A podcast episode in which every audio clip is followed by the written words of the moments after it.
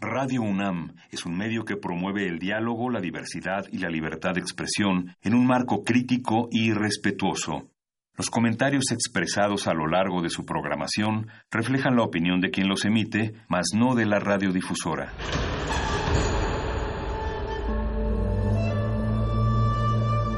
Un templo para la apreciación del ser mediante el sonido. mediante el sonido para nosotros. El sol sale durante la noche. Nuestros gritos llevan la mesura del silencio. Y el descontento está lleno de baile y risas. A todo, incluso a nosotros, nos resistimos. La Universidad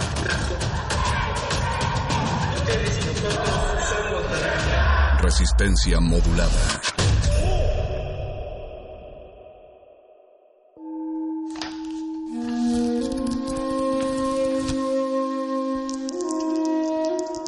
En este sótano la vida es como el Tetris. Si haces algo bien, desaparece. Pero tus errores se acumularán hasta hacerte perder. Hay quien dice que la vida solo te da una oportunidad. Aquí, siempre tendremos otra vida. El calabozo de los vírgenes. Estamos felices de que estén aquí, aunque sea una visita muy corta. Es maravilloso verlo otra vez, profesor. Estrella de Fuego, ven aquí. Enseguida, Cíclope. Él es otro nuevo miembro, se llama Aguja Dinámica. Hola, muñeca. ¿Quieres una fruta?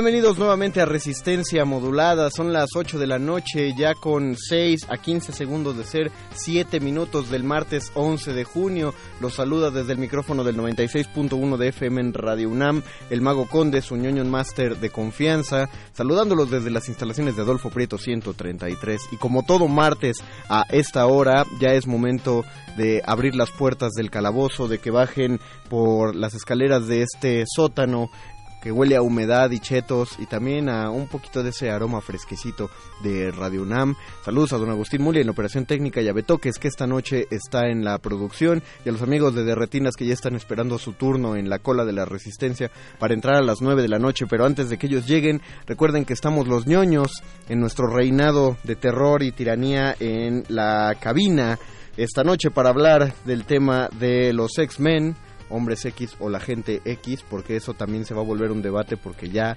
se abrió aparentemente. Les presento a los relocutores de esta noche. Tenemos un quórum sencillito pero carismático. Está nuestro explorador gráfico Gabo Pérez. Bienvenido Gabo. ¿Qué tal? Buenas noches a todos. Qué bueno que estás por aquí. Y de nuevo está nuestro pangolín de la fuerza, el querido Víctor Adrián. Bienvenido Víctor. Muy buenas noches a todos queridos vírgenes en esta resistencia. Recuerden que estamos también transmitiendo a través de nuestro Facebook Live en Facebook Resistencia Modulada, donde ya tenemos algunos amigos como Tiberius Carrasco que dice saludos para todo el equipo de ahí que nos traen este gran programa. Ah, gracias a ti, Tiberius. Gracias, Tiberius, por decirnos gran programa. Realmente lo hacemos con todo el amor del mundo. Es solo grande porque ustedes lo escuchan, si no, pues no, sería nada. Y Narciso Pérez también dice saludos, vírgenes. Saludos, Narciso. Saludos. Recuerden que si quieren echarnos aquí una patadita de impulso, una pequeña ayuda, pues pueden eh, compartir este video en sus muros de Facebook o etiquetar a sus amigos ñoños o decirle, mira, mira, güey, oye, este programa está bien chido. Hoy vamos a hablar a propósito de los X-Men eh, a raíz de la salida de la última entrega de esta saga que podríamos decir está formada de 10 películas, probablemente de 12 si sumamos el universo de Deadpool eh, a ellas que en teoría está jugando dentro de este mismo, pero es la mega saga de las películas de X-Men que como bien lo comentaba Perro Muchacho, que no puede estar en esta ocasión, pero le mandamos un saludote. Como bien lo comentaba él, fue la, la primera, la primera este, entrega de X-Men para cine fue parte de la revolución del cine de superhéroes que ha permeado todo este, este siglo y básicamente fueron de los que desataron la locura. Sí, entre esa y Spider-Man, pienso yo, ¿no? El Spider-Man de Tobey Maguire fue de los que Yo, yo pensaba también que, que más bien había sido Spider-Man. La cosa que tuvo X-Men es que empezó a crear un universo empezaron a alejarlo. Sí, sí. O sea, yo estoy de acuerdo en que el, el, el detonante fue Spider-Man, ¿no? Porque Spider-Man fue la primera que vimos después de eh, lo que pintaba para ser una muy buena saga de la de Batman, Exacto. pero que se fue en picada a partir de Batman Forever. Creímos que se podía salvar, pero, pero para... entonces llegó George Clooney y bueno, ya no hubo manera Exacto. de salvar eso. No le echaría la culpa a George Clooney. No, no, no, no a, a sus pezones tal vez. Ni a George Clooney, ni a Uma Thurman, ni a Arnold Schwarzenegger. Pero a la batitarjeta de crédito. A la batitarjeta de crédito, definitivamente sí, le echo toda la culpa. Schumacher, muchas gracias por haber echado a perder todo eso. Y ni siquiera, ya aquí no entra ni Superman porque él es de un par de décadas atrás. Pero y esa fue una saga que también nació un poquito muerta. Sí, sí, no, pero mira, hablando de las películas del ayer, en Ajá. ese sentido, eh, les recomiendo mucho ver verlas y verlas nuevas, porque sí. sí, sí son como dos sensaciones muy distintas y, y, las dos son muy bonitas, porque las pasadas sí tenían como esta onda más eh, tradicional, sí había obviamente efectos especiales y todo, pero como que se enfocaban un poquito más en en, en, ellos mismos. Claro, todavía todavía necesitaban que hubiera una justificación Exacto. para... Porque vamos a hacer una película de superhéroes, ¿no? Claro. Una cosa muy rara en, en, en, la industria del cine. Actualmente ya es un género, ya lo sí. ubicas dentro de eso. También ayer Perro Muchacho decía que lamentablemente este género se ha, ha, dado pie a malas producciones, ¿no? Porque una película con un guion endeble se convierte en el argumento de, bueno, pero la película no le exijas tanto, pues es una película sí. de madrazos. Entonces, y, y, es no. curioso porque, bueno, hasta donde entiendo, lo, los cómics tienen, o sea, dan oportunidad de hacer guiones mucho más sólidos. El problema es que creo que, obviamente, pues en, en esta intervención que se hace para poder presentar algo en pantalla, pues tenemos normalmente que hay que o reducir muchísimo, ¿no? O sea, hay que hacer todo muy, muy eh, rapidísimo o eh, concentrarse a veces en cosas que no son tan, tan idóneas y lo que implica eso también es que eh, hay que considerar también nuestro producto como un, con un objeto me, claro. mercantil y entonces eso también puede hacer que de pronto uno no presente cosas. De hecho yo creo que, que Fox específicamente, sí fue Fox, ¿no? Sí, sí fue Fox. Se la jugó muy eh, rudo con Deadpool. Sí. Pero, pero o, o, como le llaman el mercenario Bocasas, ¿no? Ese es un nombre. Eso para España, sí. Digo, por aquello de que. Saludos a Twitter. Este, y eh, justamente, bueno, eh, se la jugó mucho con Deadpool. Creo que fue una riesgo muy interesante y que creo que prometía, ¿no? Eh, traer otra vez a Fox al mundo de las películas, porque recordemos que tiene cuatro fantásticos, eh, los X-Men y Deadpool, mientras que Spider-Man lo tiene Sony, aunque creo que ya lo se lo prestó a, a Marvel de Disney. Sony sigue teniendo como muchos de los derechos del de pues Venom, Spider-Man. ¿no? Venom, Venom es de, Sony. Sony. Sí, y entonces eh, creo que Deadpool prometía, ¿no? Nos hacía como me, me, me creó una expectativa de a, algo va a salir muy bien pronto. Pero uh -huh. yo no he visto Dark Phoenix, debo ser muy honesto, y no la he visto por la razón que diría ahora. No me llama la atención en realidad. Y la otra es que eh, he visto que las críticas han sido durísimas con, con esa película. Y, y, lógicamente, pues es un poco decepcionante porque, insisto, ya hicieron algo como Deadpool, es decir, han demostrado que pueden hacerlo y pueden hacerlo muy bien.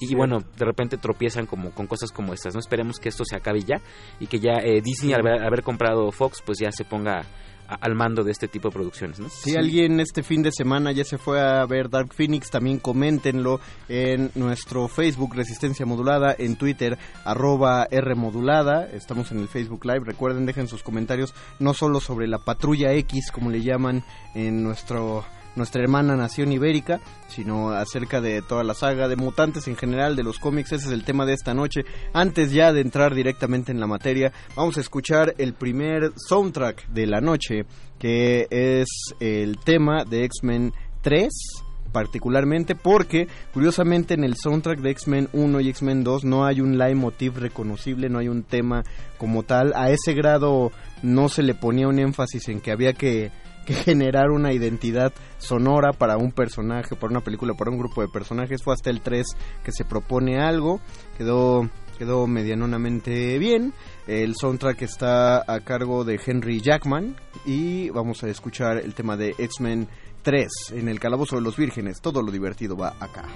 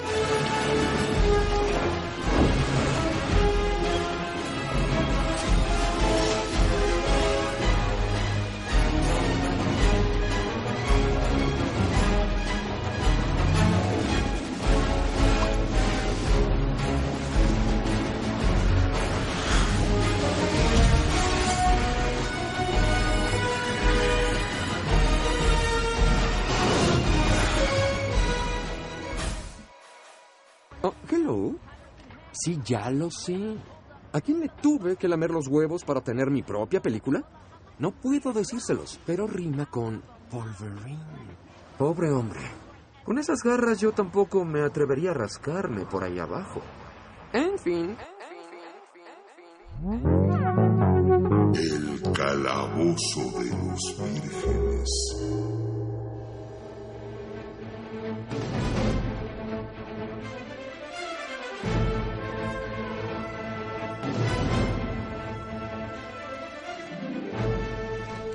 Este fue el tema de X-Men 3 a cargo, bueno, compuesto por Henry Jackman. Estamos escuchando el Calabozo de los Vírgenes, donde vamos a hablar acerca de X-Men o X-People, aparentemente en, próximamente. No sé, también sería bueno que, debatieran a propósito. esa ya es una cuestión bien difícil. Eh, nos dice Apolo el saludos vírgenes, bienvenidos sean, bienvenidos seas tú Apolo, saludos. Saludos. Tiberius Carrasco, solo tengo una cosa que decir, esta última película ha sido muy criticada, pero nada es peor que Capitana Marvel. Es debatible, Tiberius. Cuando veamos Dark Phoenix, eh, te, contestamos eso. Pero yo creo que haremos un programa Dark Phoenix. Pero yo creo que X-Men Batalla Final sí está, sí está peor que Capitana Marvel. Sí, eso sí lo diría. Apolo Degel, qué hermosa era desde X-Men de Brian Singer y Spidey de Sam Raimi. Ah, qué época, sí, Brian Singer.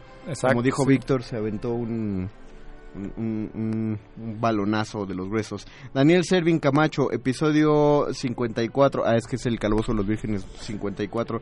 X-Men o X-Woman, referencia directa. ¿Qué? X-Woman. Como mm. X-Men y X-Woman. ¿no? Pero referencia directa a lo de X People, tal vez. probablemente.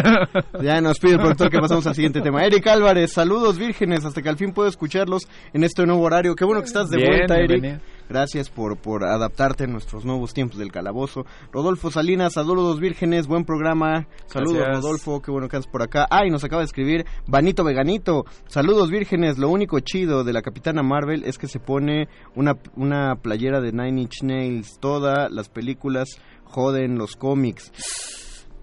Me gustaría que desarrollaras, Vanito, Veganito, ¿por qué consideras que la película jode el cómic? Yo, yo diré que me opongo rotundamente a esa idea. Yo también. Sí, creo que la película lo enriquece y como hemos dicho ya aquí hasta la náusea y lo dijimos incluso allá en, en, las conferencias de Batman, eh, no, las películas llevan gente a los cómics y un lector más claro. ya es ganancia. Va a ser una gran ganancia. Y fíjate, ahorita, bueno, tocando un poco sobre este tema, algo que estaba pensando en la mañana era lo difícil que es un atuendo, ¿no? Eh, esa transformación oh, de cómic a pantalla grande, porque pues un leotardo en el cómic con unos colores chillantes pues, se puede ver más atractivo que, que en la pantalla, ¿no? Entonces la verdad, mis respetos a todos los diseñadores de vestuario de las películas. sí, de hecho sí, porque, bueno... Digo, ha habido fallas, pero... las ha habido y garrafales. ¿La verde, por ejemplo?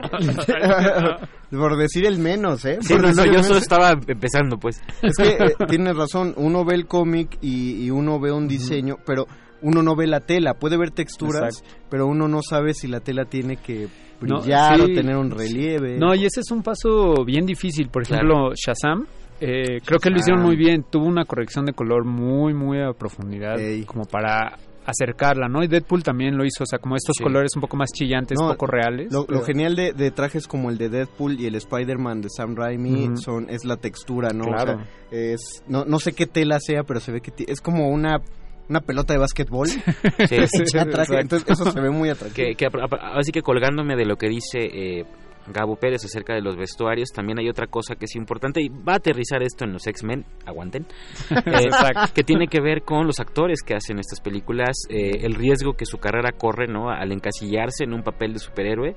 O sea, eh, posiblemente, no sé si Chris, Chris Evans se llama, sí, algún día pueda dejar de ser Capitán América o si el mismo Hugh Jackman pueda dejar de ser algún día Wolverine, aunque ha hecho otras cosas, digo. Pero, y eso también me lleva a lo que quería llegar con X-Men, que además X-Men tuvo pues la primera película por lo menos un reparto realmente eh, soberbio. Quiero decir, empezando por Ian McKellen, ¿no? que es nuestro amado Gandalf, y, llegando incluso a Hugh Jackman, eh, quien hizo también a este a Charles Xavier, que es ni más ni menos que este señor. Jim Hackman, sí, no, es Patrick Stewart. Patrick Stewart. Patrick Stewart, ajá. Y, y en general el reparto que fueron asignando, ¿no? Eh, fue, fue bastante, bastante interesante. Y creo que eso también le da como solidez, ¿no? A este tipo Sí. de películas, el reparto de superestrellas. Está Hal Berry. Halle Berry, claro, por supuesto, ¿no? Y, y eso creo que es muy útil, ¿no? Pero eh, también eso puede generar que de pronto tengamos más bien gente más eh, famosa que vuela haciendo papeles. Es cierto. Y que el papel de los superhéroes se haya visto ya como una especie de salida fácil, ¿no? Para un actor. Como, bueno, ya si no quieres actuar, haz un superhéroe y ya, ¿no? Te consagras y ya. Pero creo que también ahí hay cosas que, que habría que pensar. Pero eh, esto es también para decir que, claro, que los, las películas enaltecen los cómics porque además le ponen una cara humana, algo que siempre hemos visto Claro. dibujado y eso creo que es- eh, se tiene que apreciar. Que ya, que ya reconocemos como un tipo de cara, ¿no? Eh, Uno de los repartos más afortunados en la historia de, de las películas de, de superhéroes y de cómics va a ser que prácticamente Robert Downey Jr. nació ya Sí. pareciéndose a, a Tony Stark, Eh, Eso solo es porque no tenía algo barba. bien importante porque buenos actores puede haber muchos, ¿no? Pero sí tiene que haber una cierta fidelidad al personaje dibujado, ¿no? Y ese gap es muy importante y bien difícil también. Debo reconocer que sí siento un poco feo por, por Ian McKellen. Digo, él creo que se entrega a cada papel que hace, pero siento feo cuando lo veo de Magneto porque es- me contaron, no he confirmado este rumor. pues, ahorita que está Rafa Paz lo diré a ver si él lo cacha. Dicen que durante la filmación del Señor de los Anillos, como Ian McKellen hacía chorros de escenas en pantalla verde, que acababa de filmar y se, se retraía, que se ponía a llorar porque decía que pues eso no era no, no era actuar, ¿no? Porque no estaba conviviendo con nadie, no estaba actuando para nadie, estaba ante un montón de pantallas. Aún así, los gestos que son necesarios para interpretar la, el... O sea, si a ti te dicen vas a interpretar un tipo que modifica los campos magnéticos y los campos magnéticos no se ven, a menos Sí. que haya metal a tu alrededor, pues órale, mano, que se vea que tienes... Que gesto controlas el poder. metal. Ajá, exactamente. Entonces, ¿cómo traduces eso? Actuación, el papel es fascinante, está perfectamente bien representado y, y- y qué bueno que Y, y ahí creo que. Fassbender le quedó grandísimo. No, creo que Fassbender también lo hace muy bien. Yo para mí sí, la verdad es que creo De que hecho- le quedó grandísimo. Pueden arrobarme, pero o sea, de verdad le quedó grandísimo. Arroba el Bofes. y Sí, no, sí. soy Bofes. Y soy no, Bofes. no, no hay manera de, o sea, es ese tipo de papeles que creo que Fassbender le quedó gigantesco. A mí eso es lo que más me, me pone en duda Dark Phoenix. O sea, como que el reparto de los nuevos mutantes, que ya no, no es la primera vez que salen como Cíclope y, Claro. y su pandilla, digamos. Cíclope y su pandilla. Eh, no sé, me, me está costando un poquito de trabajo. No es que sean malos actores, no es que lo hagan una mala ejecución, pero me, me está costando un poco de trabajo porque son unos hombres X o eh, personas X más jóvenes. ¿sabes? Vamos a dejarlo. Vamos a decir, a ver, vamos a hacer un statement. Vamos a decir hombres X o X-Men, solo porque es el nombre actualmente oficial.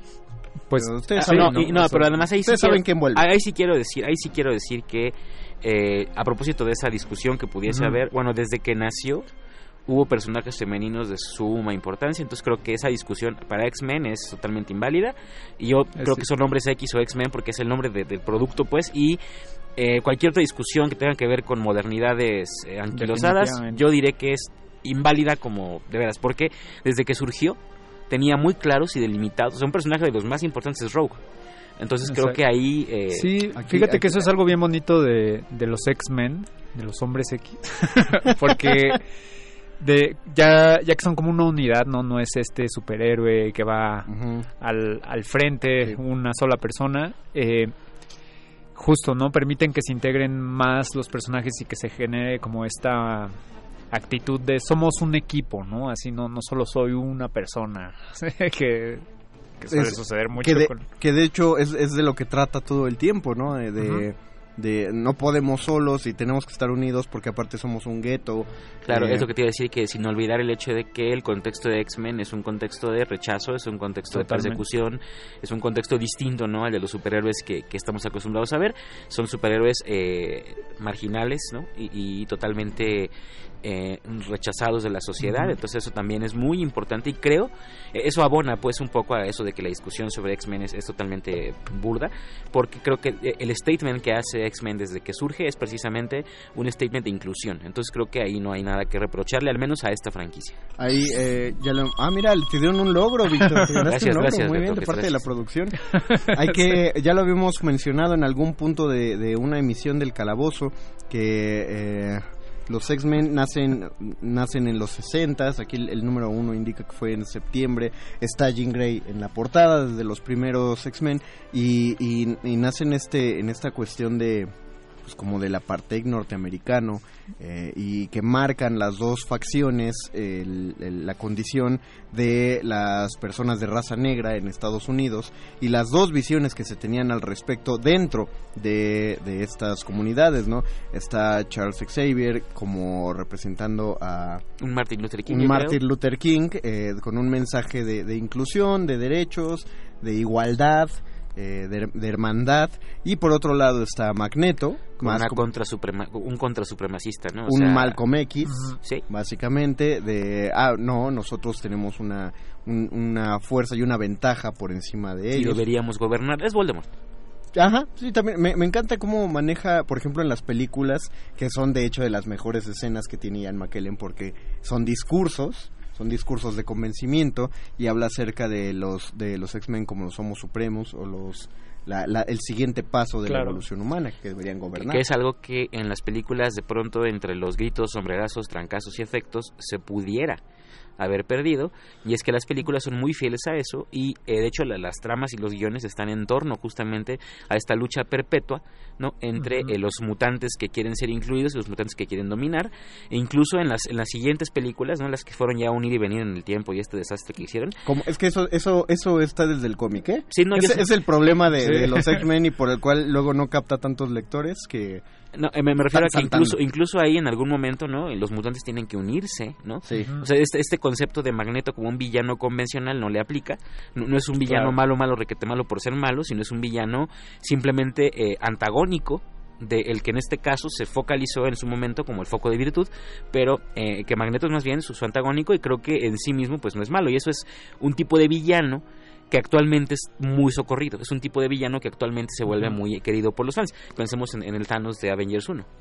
Eh, sí, sí yo insisto proporción guardada proporción guardada yo digo que sí no debe ser querido pero ya no pero puedo, justo seguir tratando de convencer a la gente en ese sentido un personaje que a mí me llama mucho la atención y me es totalmente clave y me ha gustado mucho cómo lo han interpretado a lo largo de las películas es Mystique, ¿no? Ah, sí. Es que su poder sea poder transformarse y adquirir la personalidad pues de los que no son mutantes, de los que son mutantes de un bando y de los que son de otros y, y ese es el, papel, el papel que juega en toda la serie de los cómics y películas un poco en ambos bandos porque está muy confundida, ¿no? O sea, como... Ese, es el, el, gran peligro que ostenta, ¿no? Puedes, puedes verse como cualquier persona, pero de hecho su aptitud de replicar la personalidad, eso no es lo mutante, eso es, eso es su, su como su plus. O sea, eso es lo que ella sabe hacer. Es muy buena mintiendo, es muy buena replicando el carácter. Sí, claro, pero físicamente y la voz, eso, eso es lo mutante. El hecho de que pueda pasar desapercibida porque se porta como la persona, solo habla de la gran inteligencia que en sí ya tiene. El y creo además que eh, en las películas se, trabajó muy bien eso, se focalizó muy bien a Mystique. de hecho, es la que en más apuros mete a los X-Men, Mystique. Incluso ya cuando la hizo Jennifer Lawrence, ¿no? Que ahí explotaron un poco más su relación con Magneto, por ejemplo. Eh, creo que igual, ¿no? O sea, funciona muy bien esta... Es, es, un personaje que por su tipo de características entra perfecto y puede generar conflictos donde sea. ha sido el más recurrente en todas las películas. Ha sido el personaje más recurrente. O sea, bueno, el más continuo. Yo sí, yo sí debo decir que no me encanta la Mystique de Jennifer Lawrence. A mí tampoco. Mm. por número uno, porque comparada a, esta actriz que aparte siempre se me va el nombre, en el, en el maquillaje está como muy bien cuidado, son como las escamas son las que le ayudan a replicar la imagen de los otros. Ese si era maquillaje, o sea, si era, dos horas de larguísimas de tu escena. y tenía más esta expresión de ten cuidado porque ahí te voy. Eh, Jennifer Lawrence tiene más esta expresión continua de estar en un conflicto. Sí, le, dieron como un giro a toda esta, bueno, esta nueva generación de, mutantes, ¿no? Como todo este nuevo universillo de los X-Men. un poco como más inocentes todos, ¿no? Como son sus principios y demás, pero sí como que los hicieron más humanos en ese sentido. Que, está, que ahí habría que recordarles a productores y guionistas que no por ser un inicio eh, eres inocente, puedes tener un inicio más débil probablemente, débil en poderes, pero eh, hay, hay, una cosa, Mystique sí la transformaron desde niña por la el racismo que sufre, entonces eso eso ya la convirtió en villana desde niña. Vamos a leer un par de comentarios antes de ir a otra pausa musical. Mario Manrique Acosta nos manda saludos, saludos Mario. Saludos Mario. Daniel Servin Camacho, referencia directa a Dark Phoenix cuando Raven discute con Charles y le dice que deberían llamarse X-Woman en vez de X-Men. Gracias, no, no sabíamos la línea, pero Exacto. ya, entendimos tu chiste. Apolo deje, lo más difícil de llevar el cómic al cine es el vestuario, siguiendo el comentario que dijo Gabe. Gabo, hablando de vestuario, nunca vimos el origen o cómo hicieron el traje de Spider-Man de Tobey Maguire. El, como el making of. O sea, según yo se veía, o, más bien de dónde sacó la tela, porque según yo, buena parte de la primera película se tarda en, diseñar el traje, o sea, lo dibuja, lo corta, lo va mejorando. Muy parecido a la hay una escena parecida en Deadpool, bueno, una una secuencia donde él va mejorando cada vez su traje en lo que está interrogando a la gente empieza para también de blanco, ¿no? Nos, dice el productor eh, Beto que es que eh, la Mystique de las primeras X-Men es Rebecca Romagin, por lo que nos ah, está diciendo. Nos dijo, eh, fue Rafa Paz porque vi que saltó cuando le dije que no, que no este, recordaba el nombre. Gracias, Rafa Paz. Y vi que inmediatamente sacó el celular y lo hizo girar. Muy bien. Eh, porque es que Rafa Paz cuando abre, cuando desbloquea el celular lo manda al IMDB luego, luego. Entonces ya tiene, tiene una facilidad, un pase más directo. Gracias, Rafita. Víctor Torres, ¿la recomiendan o no? Pues mira, mano, sinceramente no hemos visto Dark Phoenix. Si nos vamos a números, eh, recaudó 140 millones de los 170 millones que se esperaban. Le están echando la culpa a James Cameron porque se supone que iba a estrenar el año pasado, pero Cameron no quería enfrentarse en taquilla contra Alita, Battle Angel. Dijo, no, no voy a salir al mismo tiempo que Alita. Pues parece ser que la decisión no fue la más adecuada porque entonces... Yo siempre opto por verlas. Sea buena o sea mala. Sí, yo también, yo también. yo diría, vamos a verla. Ante la pregunta diría, sí la recomendamos. Sí, exactamente. nada más. Sí, la recomendamos. Este calabozo de vírgenes no puede darse el lujo de decir que no recomienda algo friki. Claro. Sean frikis en paz. Sí la vamos a ver. Digo, no, como dijo Víctor, no generó una expectativa al grado Avengers Endgame que en el primer fin de semana forzosamente tuvimos que estar en esas salas de cine porque no había de otra. Ay, Dios mío. Ay, Dios mío, no había de otra. Pero en este caso nos podemos dar una semana. Y aparte, por lo que contaban, eh, por lo que cuenta la gente en redes sociales, puedes llegar a una función sin problema y comprar el boleto en ese momento porque hay lugar. Ahora no es necesario ir a The Movie Company. gastar 10 mil dólares en un boleto. Ay, eh, tus lujos influencer de verdad. Apolo Degel. todo lo contrario. De tu Instagram. Apolo Degel. Desde la serie animada de los 90 se lee o se pronuncia X-Men. Sí, es cierto. Eh, a ver, el hijo Nash, El Calabozo de los Vírgenes, valiente debate de Dark Phoenix, donde los locutores no han visto la película y además afirman que no la han visto porque dicen que está mala. No, no, es que no, la hemos visto porque dicen que está mala. De hecho, no hemos visto... exactamente lo contrario. Exactamente, vamos a verla. No sabemos por qué, pero no. Y aparte el tema es X-Men, no Dark Phoenix. Apolo Deje, el Víctor Torres, yo neta sí no los, no se los supongo que ahí va a poner recomiendo vírgenes y además a la audiencia. Apolo Degel no la recomienda, el hijo eh, no, no encuentro fallas en tu lógica, le dice al anterior. Tiberius Carrasco, pienso que también es debatible el hecho de si debe ser un personaje admirable o querido Thanos, porque en ese caso también sería muy debatible amar a Dios, por ejemplo, amar a alguien que te pide sacrificar a un hijo o alguien que sacrifica a su hijo por un bien mayor, y así podría haber muchos ejemplos y bueno, mucha de la historia la hacen los vencedores. Órale, ya se fue hacia lo de lo de Filosofía friki. Hugo Irineo, buenas noches, buenas noches, Hugo Irineo, Apolo Degel, así se habla, muchachos. Hugo Irineo, yo ahorita estoy en camino a ver la película. Pues ah, suerte y cuéntanos cómo te fue. Arroba, ah, ponnos en Twitter, arroba resistencia modulada y nos avisas pues qué te pareció, tus impresiones y las vamos compartiendo. Vamos a escuchar a continuación el tema, ya este ya fue un poquito más reconocible y más bonito dentro de los soundtracks de X-Men, es el tema de First Class que compuso John Powell, me parece, sí, lo hizo John Powell, o, o me confundí y el anterior era de John Powell y este era de... Creo que el anterior era de John Powell y este es de Henry Jackman. Eh, nos están avisando que el, el Twitter es arroba R modulada. Ah, arroba R modulada, perdón, sí es cierto, me quedé con la dirección de, de Saludos a Instagram. Saludos a Lalo Luis, segundo, el, el productor desde casita de este programa. Vamos a escuchar el tema de la primera generación de X-Men. Esto es el calabozo de los vírgenes. Todo lo divertido va aquí.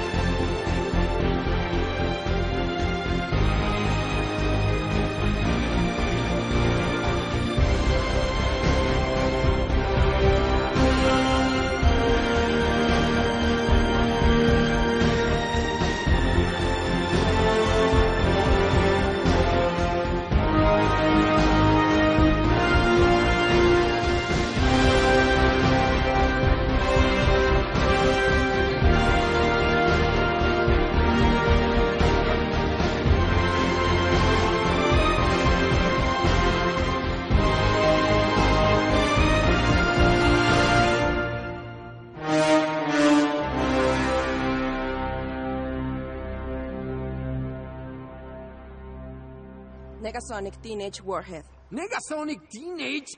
¿Qué mamada? Es el mejor nombre de la vida.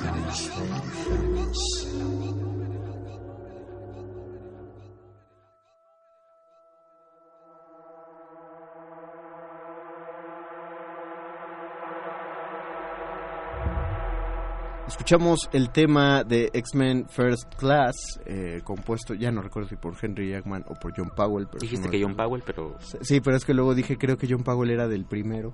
Porque, porque recuerdo que cuando estaba seleccionando la música pensé que no había, no, no había quedado tan bien. Y John Powell hizo un muy buen soundtrack de robots. Entonces sí, Mm. pensé que qué le pasó acá. Creo que sí fue del anterior, pero bueno. Y aparte me encanta porque Beto que ese es el primero que tiene miedo cuando, cuando decimos palabras que, que no van como muy acorde del programa, pero ha hecho una excelente selección de diálogos de Deadpool. Bien hecho, me toques para todo esto. Ya vino Rafa Paz. Hemos di- dicho una, una sarta de barrabasadas en estos micrófonos. Rafa Paz no pudo soportar más y tuvo que venir hasta aquí Irrumpir adentro en la cabina, literalmente. a darnos cátedra porque conté mal lo del asunto del estreno. Eh, obvio eh, que eh, no tuvo nada, nada que ver James Cameron con, con X-Men, sino con Alita. Eh, y entonces que el, en realidad se retrasó el estreno de Dark Phoenix porque terminaba muy parecido a Capitana Marvel. Eh, creímos que era spoiler, pero ya no es porque justamente se tuvo que refilmar el final para que ya no quedara como, como la otra película. Que bueno, pues no sé. Bueno, también los entiendo. Hubiera habido una serie de fans irritados ahí tuiteando que ¿Un acababan fan igual. irritado en Twitter? Es como, es como la gente fucking kidding me? es como la gente que se quejaba del episodio 8, no, del episodio 7 diciendo que era una réplica del episodio 4. Ajá, ¿y vieron el 1? Exacto. Exacto. Es que el friquismo es como un hoyo negro, ¿no? O sea, hay espacio para todo, Ya, ya pero... hemos discutido que el friquismo puede llegar a ser muy tóxico. Sí. Friquismo tóxico.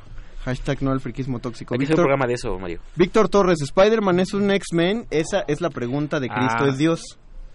Oh. Wow, wow, wow, espera. ¿Por no, qué? eh, bueno, yo diría que no lo en, es. en teoría no lo es. No, porque no nació mutante, ¿no? Por lo que entendemos. Mira, la cosa es así. Básicamente no nace mutante. No tiene el, no tiene este El gen, gen, ajá. mutante. Porque entonces Hulk también sería un X-Men. Es que ahí es donde entra el otro debate. El asunto es que del mismo modo que Deadpool, cuando explican su origen en la película, muy cercano a, de hecho muy fiel a su origen Sí, real, verdad es que sí. a, a Deadpool le despiertan el gen mutante. Y recordemos que una de las tramas de, De la uno. de la 1, de X-Men uso- de X-Men 1, es que hay un experimento con el cual pueden despertar el gen mutante latente en todos los Que era humanos. fallido, si recordamos, era fallido. Era fallido, pero supuestamente debe existir la posibilidad de mediante alteraciones con radiación aparentemente Qué raro. de despertar este gen. Entonces eh, el, el doctor Banner para algunos contaría como mutante al cuando la radiación gamma despierta su gen mutante que es liberando su ira a través de Hulk y en ese sentido algunos defienden que la araña radioactiva que muerde a Peter Parker lo que hace es despertar su gen mutante que hizo reacción con la araña Pero también pero los es- hombres es- eso es X- muy for- lo que acabo de decir es una cosa que se ha forzado por claro, mucho tiempo pero yo por lo menos desde un punto de vista personal siento que los hombres X, o sea, el grupo, la agrupación de los hombres X no necesariamente tiene que recaer en si naciste con el gen mutante activado o no, sino más bien es Como de este afiliación. Sí, Claro. pues es como una alianza, Sí, ¿no? Claro, O y- sea, pero ese es otro, eso es otro tema, ¿no? Porque, o sea, una cosa es, eh, aunque los hombres X nacen como agrupación, eso es cierto, lo cierto es que también hay una especie de distinción de linaje, digamos, entre los que nacen mutantes, claro. que hay que entender, eh, eso es importante, el contexto que dijimos al principio, ¿no? En este caso ellos nacen así, no pueden elegir, digo, no es que Peter Parker y Bruce Banner hubieran podido, pero me refiero a que Bruce Banner lo escogió tantito Sí, sí, sí, es, un tuvo poco, es un poco esta, esta concepción de que son, eh, son adquiridos. ¿no? Los genes mutantes. Por lo tanto, claro, aunque para pertenecer a la asociación no importa si eres adquirido o no, pero sí hay como una distinción. claro No, no, no en cuanto a clase, o sea, no es que uno sea mejor que otro, simplemente eh, tanto Deadpool como eh, Hombre Araña, incluso Hulk en un caso determinado, pues serían eh, X-Men por afiliación y no por linaje, ¿no? Claro. Es como la familia política. De Cierto. hecho, en la super serie de Spider-Man 2000 era, ¿no? O noventera. Eh, noventera ¿no? sí, Sí, sí, No, no, me- yo, me yo creo incliné que el por noven- 98 ya era famosa, ¿eh? O sí, sea, sí, todo el mundo la recuerda en los 90 bueno, noventera. Eh, donde Peter Parker se ve más ñor a pesar de que era un chavo como era de universidad Esa, con un Este- intro excelente. Digo, el de X-Men, por cierto, es un... También es de los sea, mejores. de los mejores que hay afuera. De las mejores partes para mí es cuando tiene este crossover con los X-Men, que son unos cuantos capítulos, creo, como dos o tres capítulos. sí le dedicaban un par Y al final lo invitan a unirse y, y como mencionábamos hace rato, ¿no? Spider-Man siempre tiene esta duda si unirse con ellos o no, o actuar independiente, que también le pasa algo así más o menos en Avengers, en estas películas. Exacto. que- Parte, parte del problema de, de Spider-Man para unirse a, a los X-Men era el hecho de revelar la identidad. claro. O sea, la cosa es, eh, son tan familia los X-Men que es de, aquí todos sabemos quiénes son todos, puedes usar máscara si quieres, pero, Pero- para afuera, no con nosotros. Y pues Spider-Man, aparte en este complejo de víctima justificado que lo persigue es de, no, la neta, si me junto con ustedes, no solo voy a comprar sus, sus problemas, sino que les voy a traer mis problemas a la puerta de que su curiosamente en Civil War es el primero en quitarse Es el primero en quitarse la máscara. Pero ¿sí? pero sí es importante, y bueno, voy a redundar un poco, pero eh, claro, eh, lo que pasa es que Spider-Man tiene este tipo de conflictos porque no nació así, no vivió esa marginación que de pronto vivieron los otros, y eso pues también Es significa cosas, ¿no? Sí, solo vivió bullying eh, Sí, escolar. sí, bullying escolar, pero bueno, eso es por ser una Sí, pero es verdad que no los X-Men la sí se rigen más por como un bullying muy duro. No, incluso gubernamental, Sí, recordemos sí, es- que era incluso gubernamental, o sea, no todas, solo- todas las sagas de, de Marvel hay una ley antimutante. En todas hay una ley Sí. antimutante, una prohibición, y aún así hay una escuela establecida y que todo el mundo sabe dónde está. Entonces es un... Que Es, es yo, Guatemala. yo siempre me imagino que probablemente sí sucedería algo así en la vida. O sea, si llegase a suceder. Sí. Ma- Changuito. Así, ojalá que sí. empiece a haber superhumanos. ¿no? Sí, que es el mismo debate de Superman. O sea, con, con Superman eh, se siente como más inten- intenso porque es una sola persona y es una cosa que yo voy a defender. Hizo genialmente Zack Snyder en Batman contra Superman, que era la, ya la continuación de Man of Steel.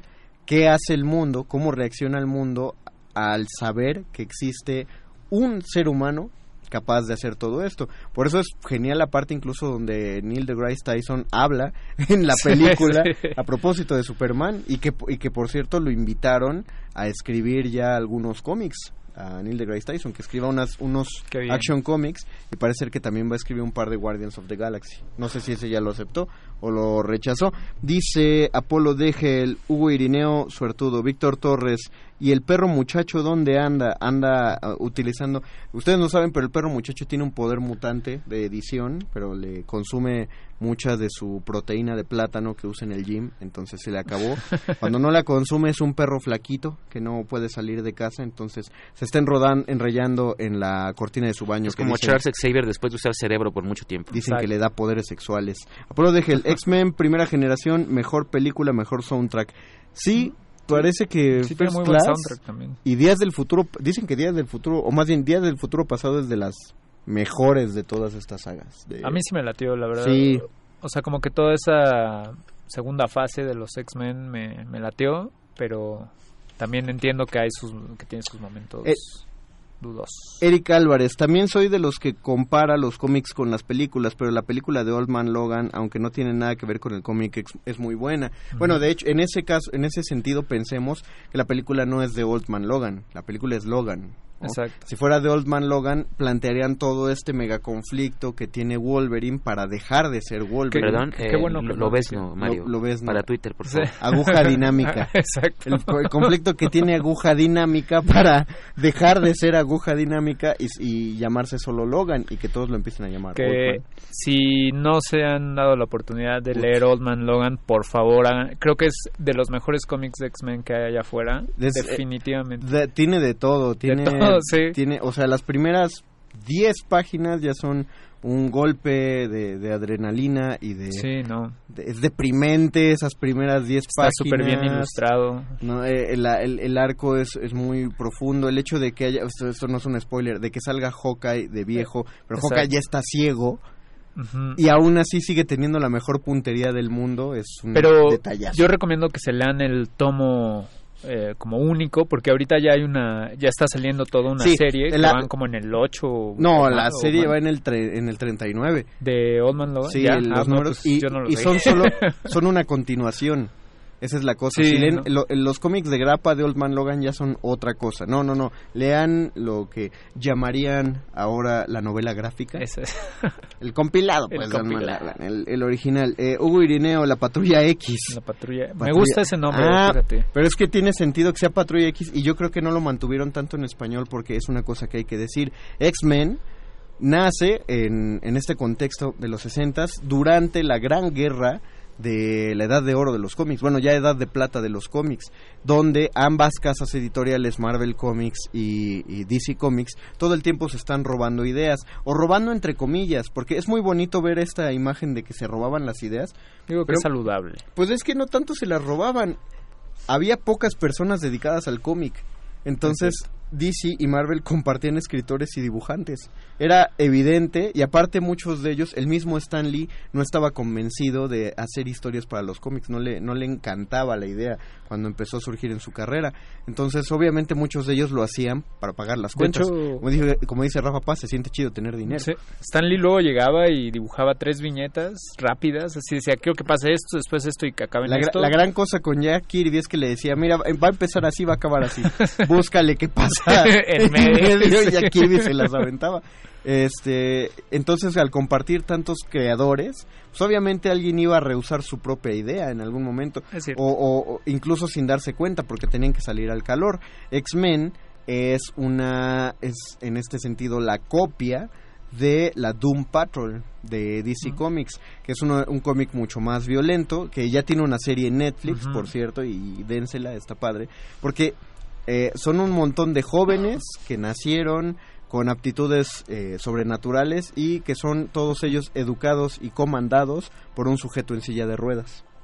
A ese grado de un patrol es este eh, y, y, aparte no la podemos llamar Patrulla X porque cuando ocurre el evento Amalgam Comics, que es cuando Marvel y DC deciden fusionar sus, sus historias y a sus héroes, fusionaron a la Doom Patrol con los X-Men y nace ahí la verdadera X-Patrol, o sea, la, que sería la verdadera patrulla X. Qué buenos tomos, por si la combinación de, esos personajes... No, se me hacen muy saturados, o sea, me, gusta pensarlo, pero, son... Sí, es un... pero está padre, o sea, es como... Ah, bien, así... No me encanta Darkclaw, por ejemplo, que es la fusión de Wolverine con Batman. Sí, eh, es que el juguete es un, debería ser un peligro para cualquier niño, así, lleno de picos. por todos lados. Eh, eh, Juan Jesús Moranchele, saludos, saludos. Saludos. Alan Armando Cortés López, y dentro de la filosofía, entre comillas, de inclusión del doctor Xavier, todos somos hermanos. Sí, sí, es, es como la idea, es lo que él intenta plantear. Víctor Torres, el profesor Xavier, le hace la invitación en esa serie a Spider-Man. Exactamente. Tiberius Carrasco, con respecto a si debe ser X-Men o X-People, escuché de un escritor y periodista español, disculpen que no recuerde su nombre en este momento, que tenemos este tipo de discusiones porque somos la primera generación que no ha sufrido una guerra mundial y que nos podemos dar el lujo de discutir esto o discutir si deberíamos decir todes, ay no baja, no baja, no baja, todes en lugar de todos, sin preocuparnos de que el mundo se vaya a ir al infierno. Me pareció interesante ese punto de vista. No lo sé, no estamos viviendo una guerra mundial, pero hay cataclismos como en ciernes un poquito más densos y o sea creo que creo que que no ha habido un punto pacífico en la historia de la humanidad. Sí, pero entiendo lo que dices. sí, yo también entiendo. hay un, como un espacio de reflexión un poco... un espacio de calma, ¿no? La calma entre guerras. Un espacio de calma que, que de pronto entra en la ociosidad. Vienen las guerras por los recursos indispensables. O sea, ya hubo las de petróleo, Mira, ya hubo las de tierra y ahora vienen las de recursos eh, indispensables. Agua... Eh, aire. Yo lo, yo lo preguntaría genuinamente por este a las lectoras o no lectoras, pero que busquen interesarse. Sí, porque eh, el, el, debate del todes parte del hecho de que sienten que cuando uno dice todos, está excluyendo al género femenino. Cuando escuchan X-Men, se siente, o sea, que desde ellas nazca, se siente excluido que existan personajes femeninos y ya, de que a partir de esa pregunta, a partir de sus respuestas, pues veremos como hacia dónde debería dirigirse esta conversación. Eh, Apolo dije, creo que Marvel es el más racista de todos los medios fuera de él y con Disney más aún. Interesante. Hugo Irineo, Doom Patrol ya está en Netflix, ya está. Te lo, te lo asegurito. Eh, Vanito Veganito, recuerdo al mutante Gambito de la, de la serie noventera. ¿Es mala memoria mía o no lo han explotado como deberían en las películas? Gambito solo sale en X-Men... Es Wolverine Inmortal o Wolverine Origin. Y solo sale un ratillo, ¿no? Sale en una pelea. Una pelea buena, por cierto. Es, este. Iban a hacer una película de él en algún momento. Iban a hacer otra de X-Men Origins, pero centrada en Gambito. El asunto es que, como X-Men Origins Wolverine no le fue nada bien, mira lo que es la mente de los productores. Pensaron, ah, no, los fans no quieren una película de Origins, vamos a hacer otra. No, lo que quieren es que la hagas bien. Claro, como pasó con Han Solo, que cancelaron Obi-Wan Kenobi por Han Solo. Exactamente. Sí, como que no entienden muy bien las indirectas. No, no, no entienden. y el problema con X-Men Origins es que, o sea, yo les paso todo, pero el Deadpool que hicieron El Deadpool que lo único bueno que tuvo ese Deadpool es que dejó tan inconforme a Ryan Reynolds con el personaje Eh, que que empezó a pugnar por hacer una película digna de Deadpool y le salieron dos muy buenas. Pero eso ya se aclaró, ¿no? Ya lo mató, o sea, ya, ya no hay problema. Ya se encargó Sí, de ya- ya regresó en el pasado y lo mató, Sí, ya, ya no te preocupes por eso, Dungeon Master. Pero entonces no lo recordaría. Vivimos en esa otra línea alterna. Yo no. Donde también, ¿De- donde también se hizo Green hablando? Lantern. Eh, pues alguna conclusión para ir cerrando. Bueno, lo que estábamos escuchando o lo que estamos, porque aunque no lo crean todavía ahí está en el fondo, porque pues la música también se hace de silencios. Es parte de la suite de Dark Phoenix, este soundtrack que estuvo a cargo de Hans Zimmer. Eh, una decisión que se me hace inteligente, no solo porque Zimmer ha demostrado tener un montón de buenos soundtracks para películas de este corte de fantasía, sino que ha hecho muy buenas cosas que tienen, con, que tienen temática espacial y aparte temática de amenaza inminente. Entonces, eh, tiene por ahí una masterclass muy chida en YouTube, ahí sí se la, se la pueden dar. Entonces, vamos a ver si alcanzamos a escuchar un pedacito de, de uno de los temas que ya se liberaron para YouTube. Lo bueno es que últimamente con los estrenos en ciernes, tanto Spotify como YouTube ya están liberando pedazos de soundtrack, nada más para que uno se dé un toque. Se vaya emocionando. Se vaya emocionando. Por ejemplo, el soundtrack de Spider-Man Far From Home, ya también ya soltaron uno de los tracks. Está chidísimo. Ya haremos a, a petición de Perro Muchacho y creo que de muchos fans también vamos a tener un programa especial de del Hombre Araña. Spidey. Spidey próximamente. Recuerden, si quieren ustedes recomendarnos algún tema que se trate en este calabozo, escríbanlo a Facebook Resistencia Modulada o en Twitter arroba R Modulada. Nosotros, a menos que quieran algo decir algo más, muchachos, creo que nosotros ya nos vamos. Sí, no, que nos manden su X-Men favorito por ahí. Está súper bien eso. Y, y Por favor, lo- para conocer exactamente qué, cuál es su X-Men Exacto. favorito y así conocerlos un poco más. Muchas Exacto. gracias por escuchar. y cómo lo demuestran. Eder Mercado, siempre me ha molestado el término personas con capacidades diferentes cuando se refieren a las personas con discapacidad visual y otras discapacidades. Y un amigo decía personas con capacidades diferentes, solo los X-Men. Ja. Apolo Degel, espero que Deadpool haya matado al otro Deadpool con balas de Adamantium. Solo lo mató. Sí. Pero, ah, ya, lo- ya, ya se arreglará eso. Ya se arregló. Ya hay dos películas buenas. Muchas gracias, don Agustín Mulia, en la operación técnica. Muchas gracias a Betoques, que estuvo en la producción. Gracias a Alba Martínez en la continuidad.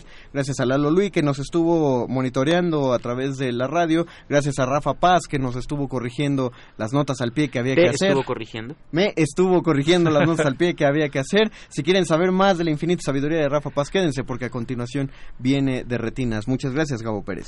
Muchas gracias, Víctor. Muchas gracias, Dungeon Master. Nos escuchamos la próxima semana, martes a las 8 de la noche en el Calabozo de los Vírgenes. Sigan con resistencia modulada. Chao. Nadie termina un juego siendo la misma persona que solía ser.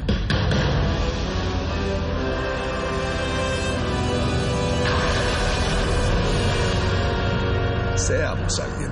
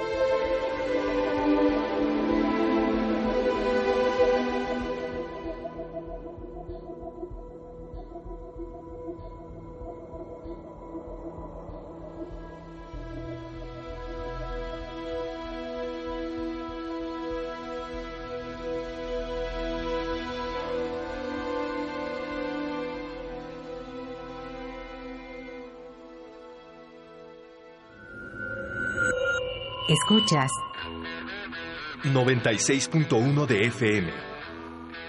XEUN.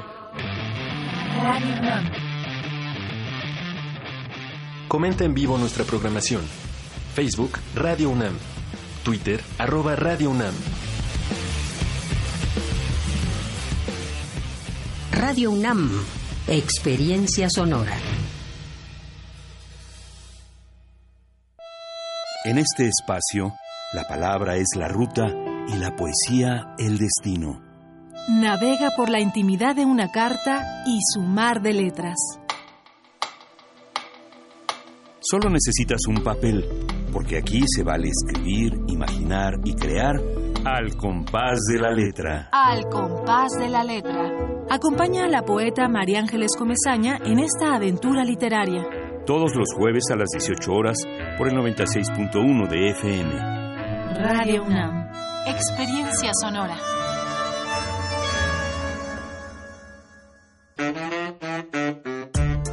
La Escuela Nacional de Trabajo Social y Radio UNAM presentan Vida cotidiana, sociedad en movimiento. Un programa para analizar las distintas problemáticas sociales y documentar alternativas e intervenciones para enfrentarlas. ¿Por dónde empezamos? Acompáñanos todos los viernes a las 4 de la tarde por el 96.1 de FM. Radio UNAM. Experiencia sonora.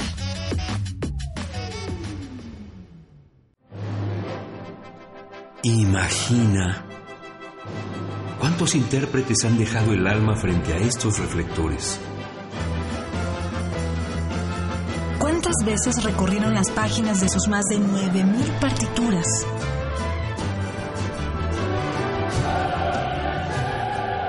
¿O cuántos corazones han levantado en más de ocho décadas? Eso es experiencia sonora. Orquesta Filarmónica de la UNAM, domingos a las 12 del día por el 96.1 de FM. Radio UNAM, experiencia sonora.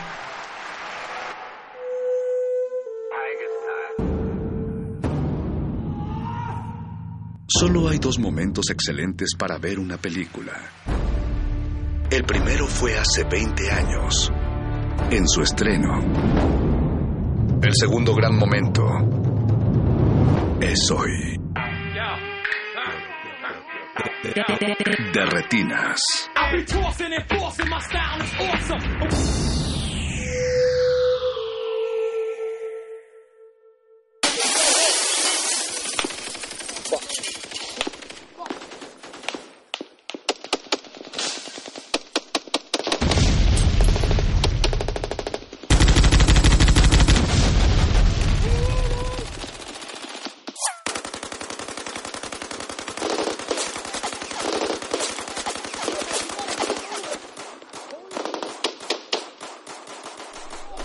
Jorge. Te van a pegar. Jorge, no, no te rías. Ya le dieron. Perdón, Ya- es que ya me con la risa ya- ya me dieron. ¿Qué no escuchas los balazos? Alberto, ¿estás bien? Yo sí, yo sí escuché. Sí, sí. Ya estoy Cúbrete, aquí, por favor. comiendo aquí, una trinchera, ya que estoy. Creo que tenemos que buscar un lugar más seguro, porque parece bastante inseguro todo esto. Rafael, ¿dónde vamos es demasiado peligroso. Ya la cabina ya... La cabina ya, no es un lugar seguro. Sí, ya. Miren, creo que ahí está el departamento de Benito Taibo, vamos. Creo Parece que- corremos. No sé, ¿tú sabes, sabes en qué camilla están reconstruyendo a Don Agus, nuestro operador? No, no, pero espero que esté bien. También Mauricio Orduña, que seguro está pegándonos en la estación. No sé, se ve complicado el camino. Yo veo todo esto muy difícil. Creo que vamos a necesitar algo de qué hablar durante la siguiente hora para Pero sobrevivir a esto. Creo que primero tenemos que encontrar refugio. ¿Qué prefieren, la casa del perro muchacho o la de Benito Taibo? Creo que son vecinos. Híjole, son igual de peligrosos. Pues Benito Taibo, nada más. A ver. Quizá el perro esté mejor armado, tiene cara. Bueno, pero ¿quién tiene mejores provisiones? Ah, Benito. Tienes toda la razón. Sí, entonces vamos con Benito. Vamos con Benito y... Sé, esperemos que nadie nos ve. Agáchate, Jorge, agáchate. No, te, te sigues riendo porque así no se va a poder. El siguiente en, sea, en la camilla va a ser... Te vamos a dejar aquí. Yo no puedo, yo no voy a poder seguir solo. Pégale, Yo pégale, desde el principio, yo desde el principio objeté, fui objetor de conciencia a todo este asunto. Tranquilo, Mel Gibson. Yo, yo zafo de que voy a este, cargarlo, ¿eh? Si, te- si le dan en una pierna. Alberto, tú prometiste hacerlo en caso de que me pasara. Pero pues es que te estás riendo, pues me van a dar también a mí. Sí, no, no. Pero bueno, ya llegamos aquí al departamento de Benito. Se ve que está solo. Parece que sí. Ah, no está solo. ¿Están preparados, chicos? Listos. Sea lo que, lo que la universidad quiera. Nos que tenemos es- unas cuantas balas. Pero también tenemos unas cuantas películas para, para platicar. De A ver qué se nos acaba primero.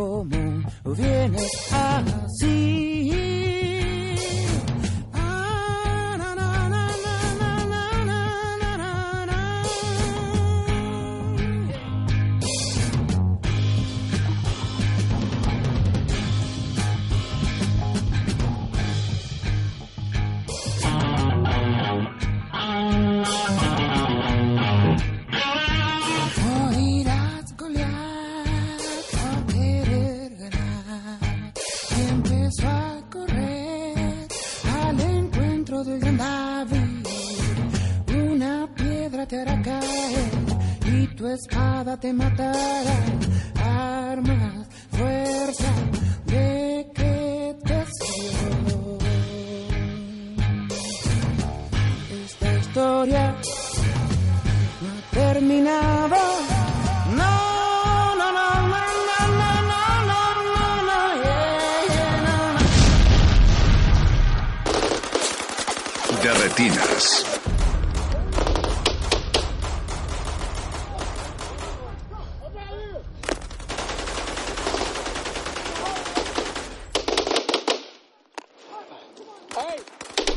Alberto, bájale al radio.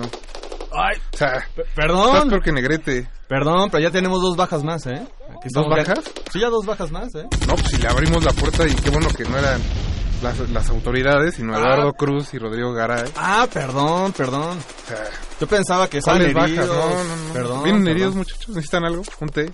¿Algo? ¿Vendas? veníamos buscando a Benito. Un poco de rock progresivo argentino, ¿no? Está bien. Este, unas vendas. Oye, ¿se sabían de Toquido Secreto? ¿Sí no lo escuchaste? Pues, yo- yo Creo no que todavía escuché. está por ahí el toquido, a ver.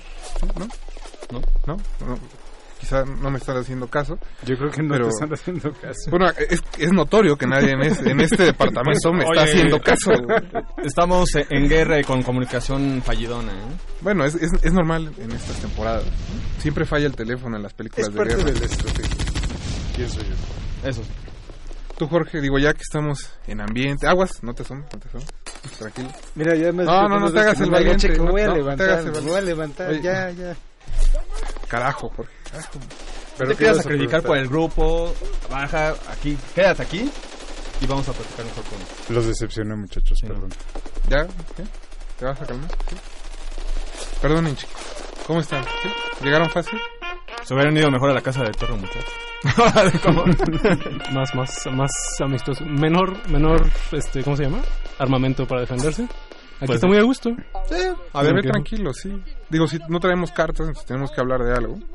O traen un dominó, ¿acaso? ¿no? Por desgracia no. Un uno. Híjole. No, no, tampoco. No, no, no decimos marcas, Alberto. Eh, Estamos en tiempos de guerra, no, no de hambre. Es diferente. eh, pues no sé, ¿de qué, de qué podemos hablar? Sí, se ocurre.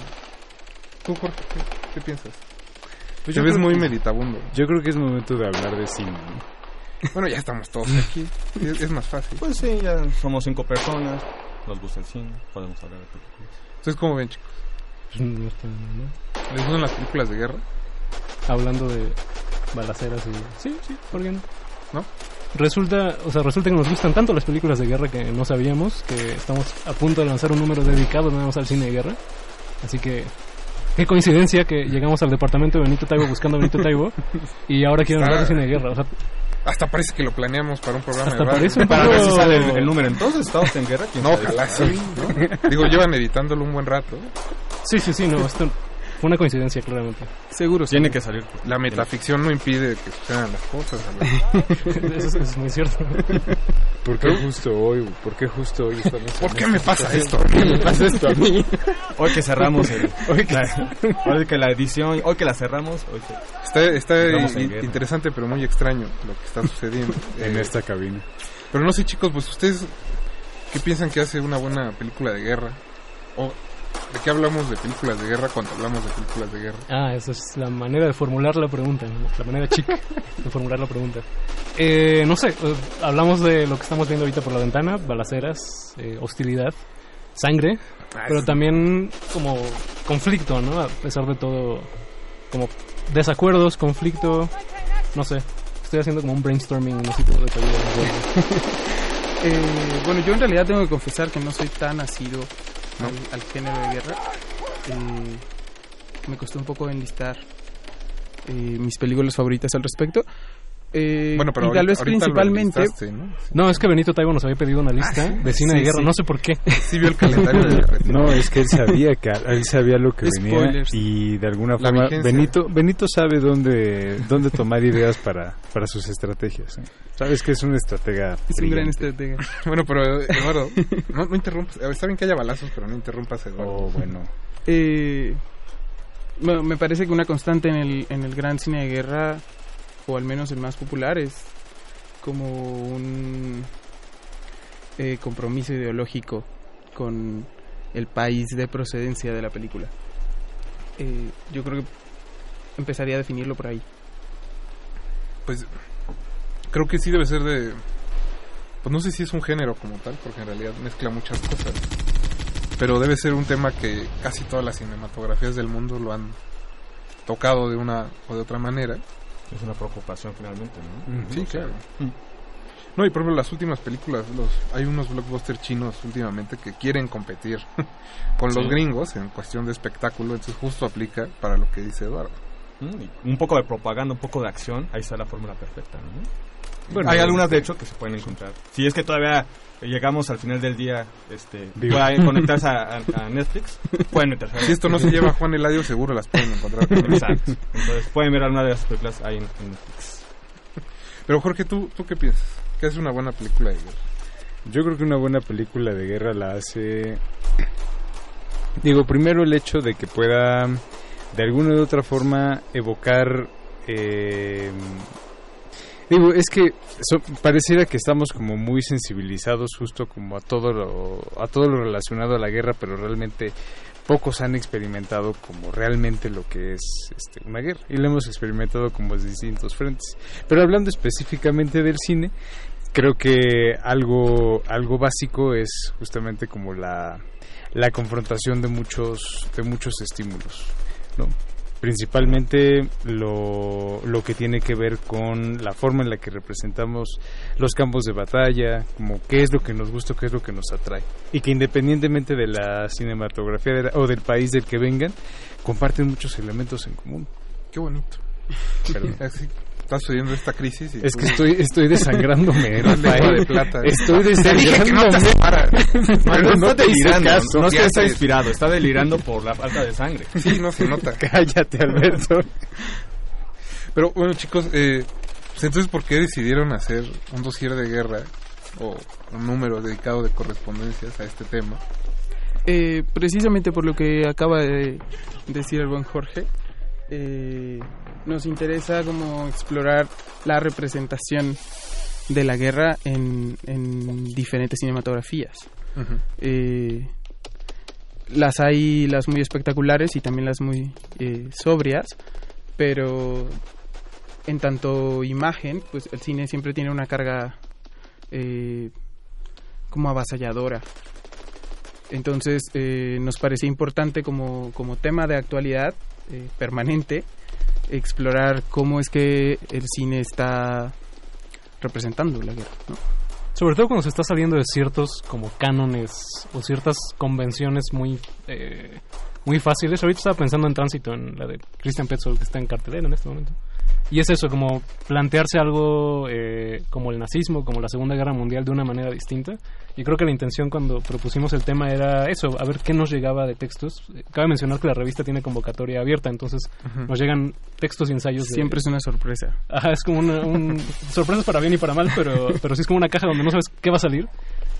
Y, y hay gente que decidió hablar como de manera muy convencional del cine de Spielberg, por ejemplo, o, o cine de guerra como lo conocemos de manera estadounidense, pero también un poco como la contraparte, como el cine de denuncia, de protesta, de más bien que no se enfoca en los guerreros, sino en las víctimas de la guerra, eh, cómo la imagen tiene que adecuarse a eso. Entonces creo que el tema daba para mucho, sin caer en las cosas ya choteadas de siempre, ¿no? O sea, como tratar de encontrar temas... Como ver otra vez Papilón.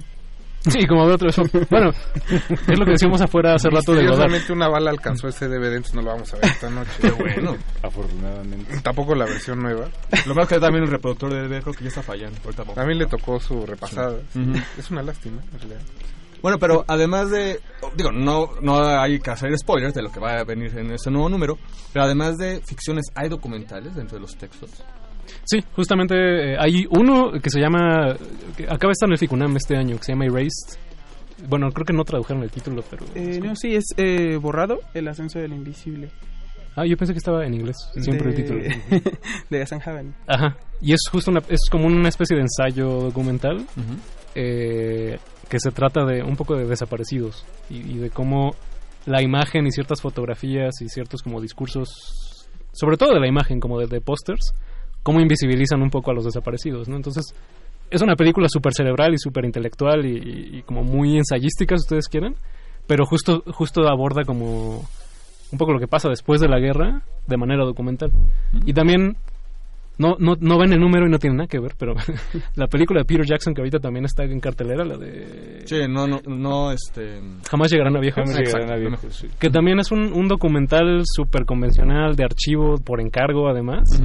Que creo que justo toca de una manera súper amigable y súper fácil lo que decía Negrete hace rato, que es en realidad ninguno de nosotros ha experimentado la guerra de verdad.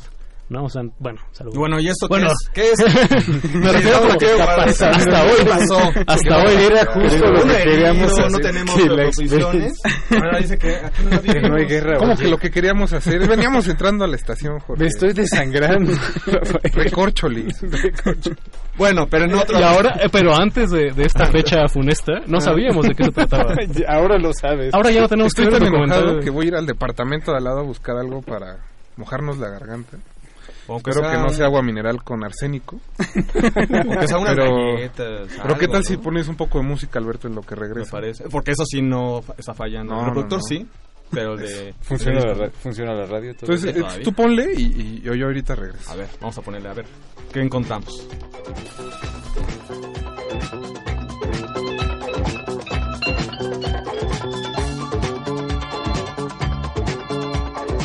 De retinas.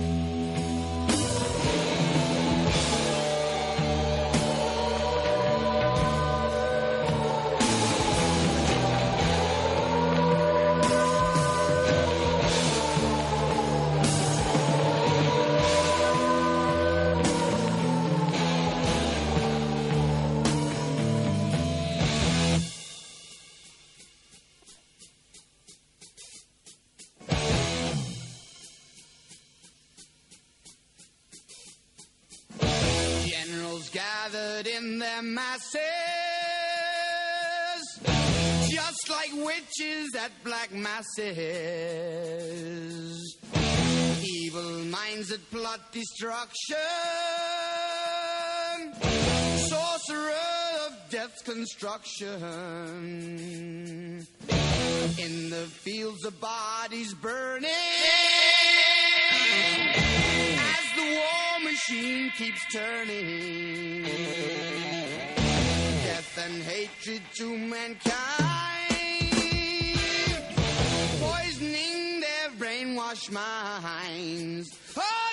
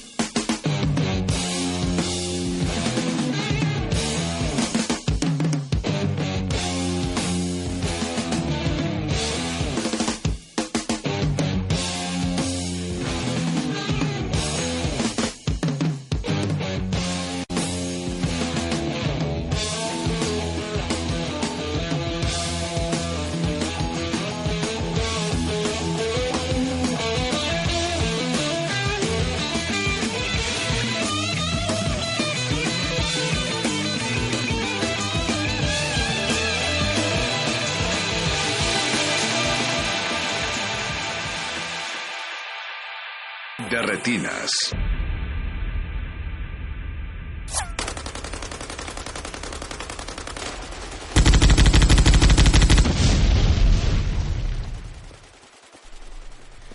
Pues muchas gracias por abrirme, ¿no? Antes que nada, porque se me hacía que no me iban a abrir otra vez la puerta. Estaba muy alta la música, Alberto. Uy, perdón. O sea, es que ya se descompuso, ya no, no funciona el botón de, del volumen. El enemigo nos va a descubrir, Alberto. El enemigo está en ti mismo. es lo que no sabes. me está diciendo que le ponga el radio, pues... ¿Saben qué fue lo más chistoso? que O sea, en, en- en el departamento de al lado encontré unas palomas con unos mensajes. Lo cual... Ya estaban muertas. Como que lo planeamos también, lo cual es muy extraño.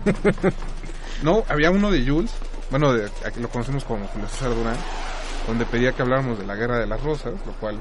Pues creo que lo vamos a ignorar porque es de filme radio, es la competencia. Sí, no, eso es mañana, eso es mañana. Que hable, que hable de la guerra de los roses en su programa. Sí, que no, Oye, ¿qué le pasa? Y este, también había uno de Pablo Extinto, bueno, había varios de Pablo Extinto. En uno creyó que íbamos a hablar de Dark Phoenix, pero bueno, creo que el calabozo antes sí lo logró. Ellos todavía no. Aun cuando ninguno de los tres había visto la película, estuvieron hablando una hora de Dark Phoenix, lo Y cuando cometieron y cuando cometieron errores muy notorios sobre la carrera de James Ah, Cameron. también. que bueno, tuviste que James Cameron ya tiene varios errores sobre su carrera que no son achacables al calabozo de los vírgenes. Pero bueno, esos son los mensajes de esta noche. Eh, sí, tenemos ahí Twitter muy Palomas activo. bastante eficientes, por cierto. Muy bonito, muy bonito. Eh, chicos, pues no sé, eh, ¿qué más encontraron en, en este dossier que están preparando sobre guerra? Hay películas de Godard, ¿verdad? Estoy casi seguro. Hay, había mucho, mucho Godard, pero sí, nos quedamos con una pequeña película de Godard. Eh, es un texto sobre Nietzsche y Godard, además. Sí, fue ese, ¿no? El- sí. o sea, sí, un poco azotado, pero, pero me gusta, me gusta la idea. Entonces recupera ciertas cosas de Nietzsche como para hablar de la guerra y cómo Godard fue avanzando su discurso. Ahora sabemos que es un viejito muy clavado eh, con el sin ensayo y aquí es un poco antes de eso. La película. muy ambicioso ese texto. Sí, ambicioso, pero bien, creo que... Ah, bueno, ambicioso en el buen Creo que en un buen Sabroso. sentido. No, incluso no tan tan clavado como suena. O sea, creo que hasta se tomó ciertas eh, ligerezas que están muy bien. Pero Suena bien. Sí, Godard.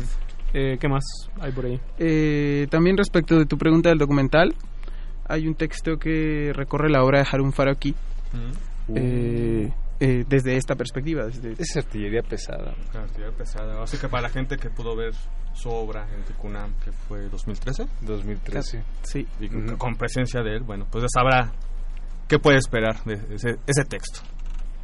Por supuesto, de un querido colega nuestro, eh, un texto sobre Spielberg, justamente, salvando, rescatando al soldado Ryan. Un saludo a nuestro querido Alonso. Eh, entre Ah, otras bueno. películas. Es gran fan de esa película. Alonso Sí. Díaz de la Vega. Alonso Díaz de la Por Vega, el mismo. el mismo. O sea, tal vez lo conozca de un programa El único. llamado Teniente. Mi cine, tu cine. El teniente. El teniente.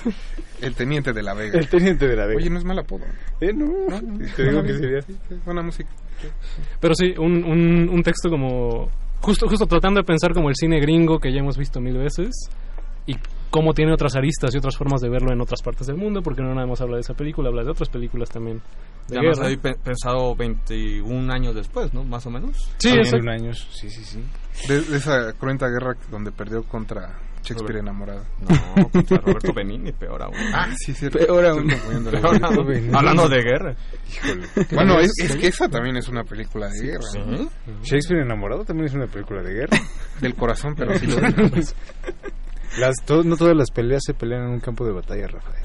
Ay, Jorge, hoy vienes, hijo. Está sangrando, Pero está- con todo, ¿eh? Sí, ¿no? Esa bala... Esa bala me Se está... nota que estuvo leyendo la ñerez del cine mexicano. ¿Viene? La estaba leyendo junto a Christoph. Oiga, chicos, pero si les gusta, entonces La vida es bella. Pensé que, que Christoph lea Ah, no, no, no. en no, general, ¿no? No, cada quien puede leer lo que quiera. Sí, no, no, o no leer lo que quiera también. Yo, yo también lo leo y no le entiendo a Ayala Blanco, entonces bueno. Yo ya llevo la mitad. La pregunta es si Christoph la habrá entendido allá la. Por eso es lo de menos. Pero bueno, entonces les gusta La vida es bella. Eh, tengo que contestar. No, ya, o sea, Pues en buen plan no creo que yo no la he visto desde que tengo como... Bueno, mientras no te avientes por la ventana. es como Chespirito en el holocausto, ¿no? Estuvo Ah, eso es duro, ¿eh? contundente. Hasta se, te- se tiene como el, el de la metralla, así de ser. No, no, no, qué bárbaro. ¿Cuáles granadas? Esas palabras, ¿eh? Esas. Como de Schwarzenegger que después le, le- así le soplan a la metralleta, así, igualito. Es usted un mercenario, señor Cruz. Eso ni en comando lo había visto, esas palabras, ¿eh? Por alguna razón estuve viendo videos de Cobra el fin de semana, debo decirles y de confesarles. En preparación para el programa, por supuesto. Sí, claro. No, ¿cuál programa? Porque... bueno, para Si la venía- ya dijimos que veníamos llegando a la estación. Perdón, perdón, perdón. O sea, tenemos a Mauricio haciendo sonidos allá afuera en vivo y ve. Estoy rompiendo la cuarta pared, disculpa. Ya no sé a qué iba, pero De- me gusta mucho una frase de Cobra que dice, tú eres la enfermedad y yo soy la cura. No viene al caso, no viene al caso, pero, creo que sí viene al caso, en realidad. Pero bueno, cine ochentero, eh, vale mucho la pena Sí, sí, sí. Pero bueno, Eduardo, por ejemplo, a ti, ¿cuál es tu película favorita de guerra? O de las favoritas. O de las favoritas. sí, sí. Se puede salvando al soldado Pérez, digo, Alonso ya apañó la chida, pero... Pero Beto Gómez, oye, pues, no, no tiene mucho que, que envidiarle a Steven Spielberg, Beto Un saludo a Miguel Rodarte, que después de salvando al soldado Pérez lo mató un gato en el remake de Más Negro que la Noche. Entonces, ahí se fue su carrera. Bueno, no sé, no, no, pues allá. allá. No, lo mató un macho. Hasta ganó un Ariel, Alberto Cual. Pues por eso. No, bueno, a ver, entonces Eduardo. Eh, en realidad hice un poco de trampa, tal vez. Como en la pero- Qué adecuado. Mi, pregu- mi, mi película favorita tal vez sería una de Max of Fools, eh, que se llama The Magelina Sarajevo.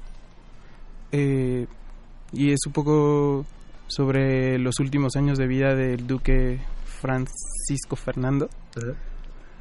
No es la guerra, pero El del grupo de el rock, ¿no? contexto. Exacto.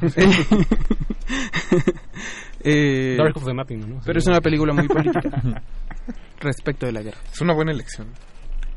Sobre todo porque, bueno, Max siempre ha estado metido en cosas de duques y de alta No, clase. sí. Y obviamente ahí, digo, no he visto de Meyerling a Sarajevo, eh, pero pues sí, tomando en cuenta la, trayectoria de Max Ophuls, y creo que a veces eso es como también lo, interesante, ver las diferentes formas en las que se pueden como tocar lo, eh, lo bélico, cuando tenemos justamente como la parte, tenemos el imaginario eh, esta- estadounidense de la guerra pues muy muy introyectado, cuando en realidad quizá las guerras actuales se libran más en otro tipo como de terrenos, justo en los que toca, por ejemplo, este Harun Faroki, ¿no?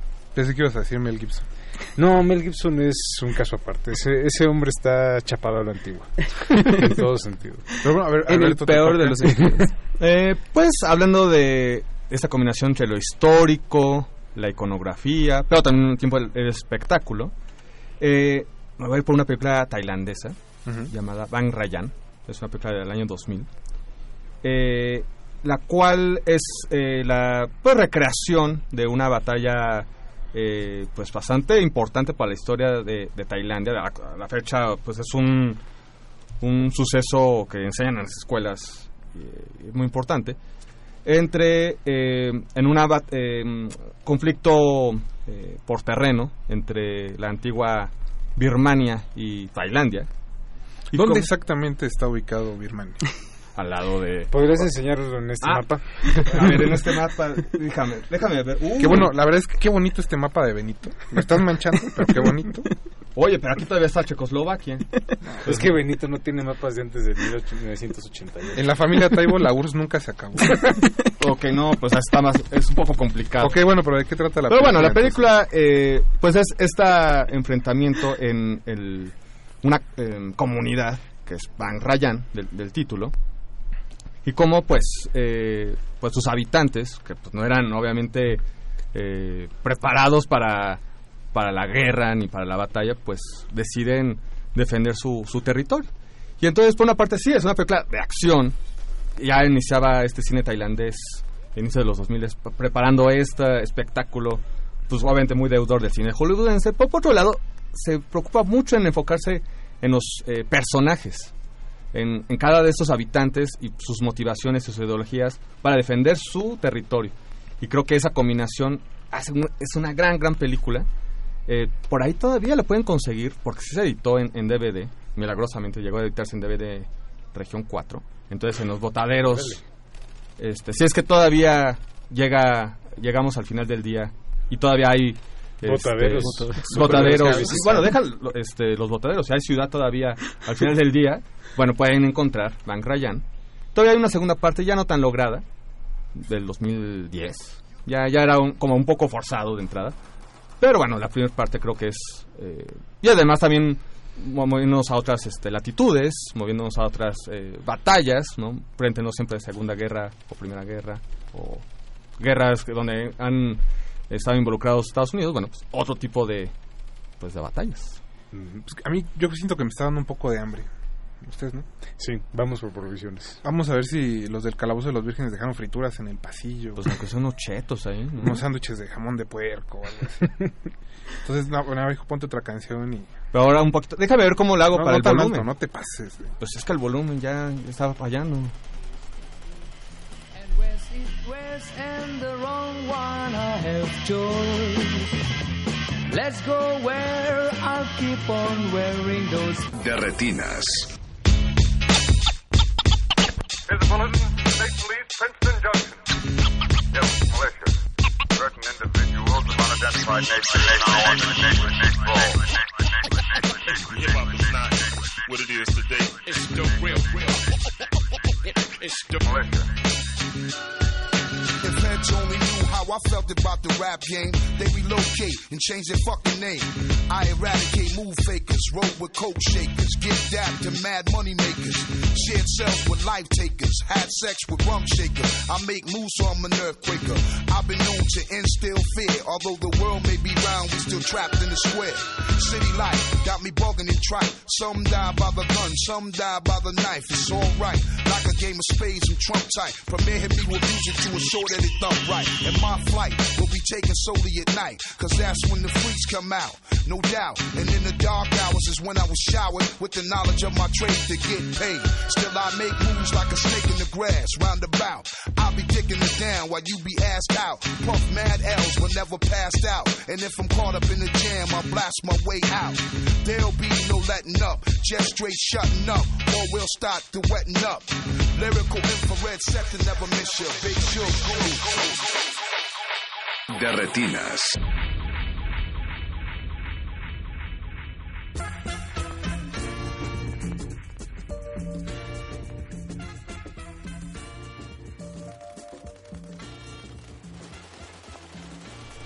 Hoy han pasado cosas sorprendentes. Ya se le acabó la fila radio. No, ¿sabes qué fue lo increíble? Que Benito tuviera ese disco de rap.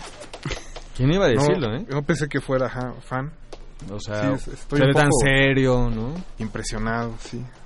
Yo digo que alguien se lo plantó. ¿Crees? Sí, definitivamente. El rap es la música del pueblo. Eso es bastante adecuado. ¿eh? Tiene la poesía de las sentido. calles. Sí, sí, sí, sí. sí. Tiene lógica. Tiene lógica, tiene lógica. Qué bonito. No, no, no, muy bonito. Pero bueno, Rodrigo, te toca. Ahora Sí. sí que es como nuestra botella cinematográfica. Oye, pero llegaste con alguna provisión, ¿no? No había, muchachos. No, no. No pasa nada.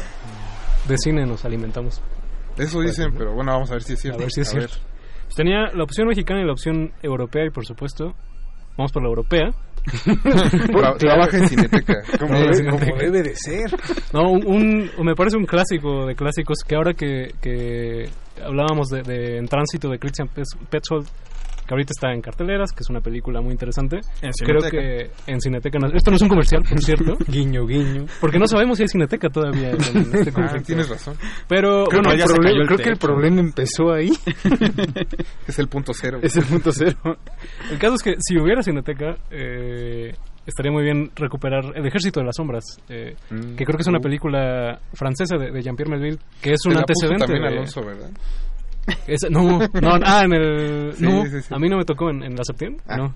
No, la, la vi después, la vi después de la Septien. Y creo que este ambiente de paranoia, una Marsella completamente ocupada por los nazis, callejones terribles, puros traidores, pura gente...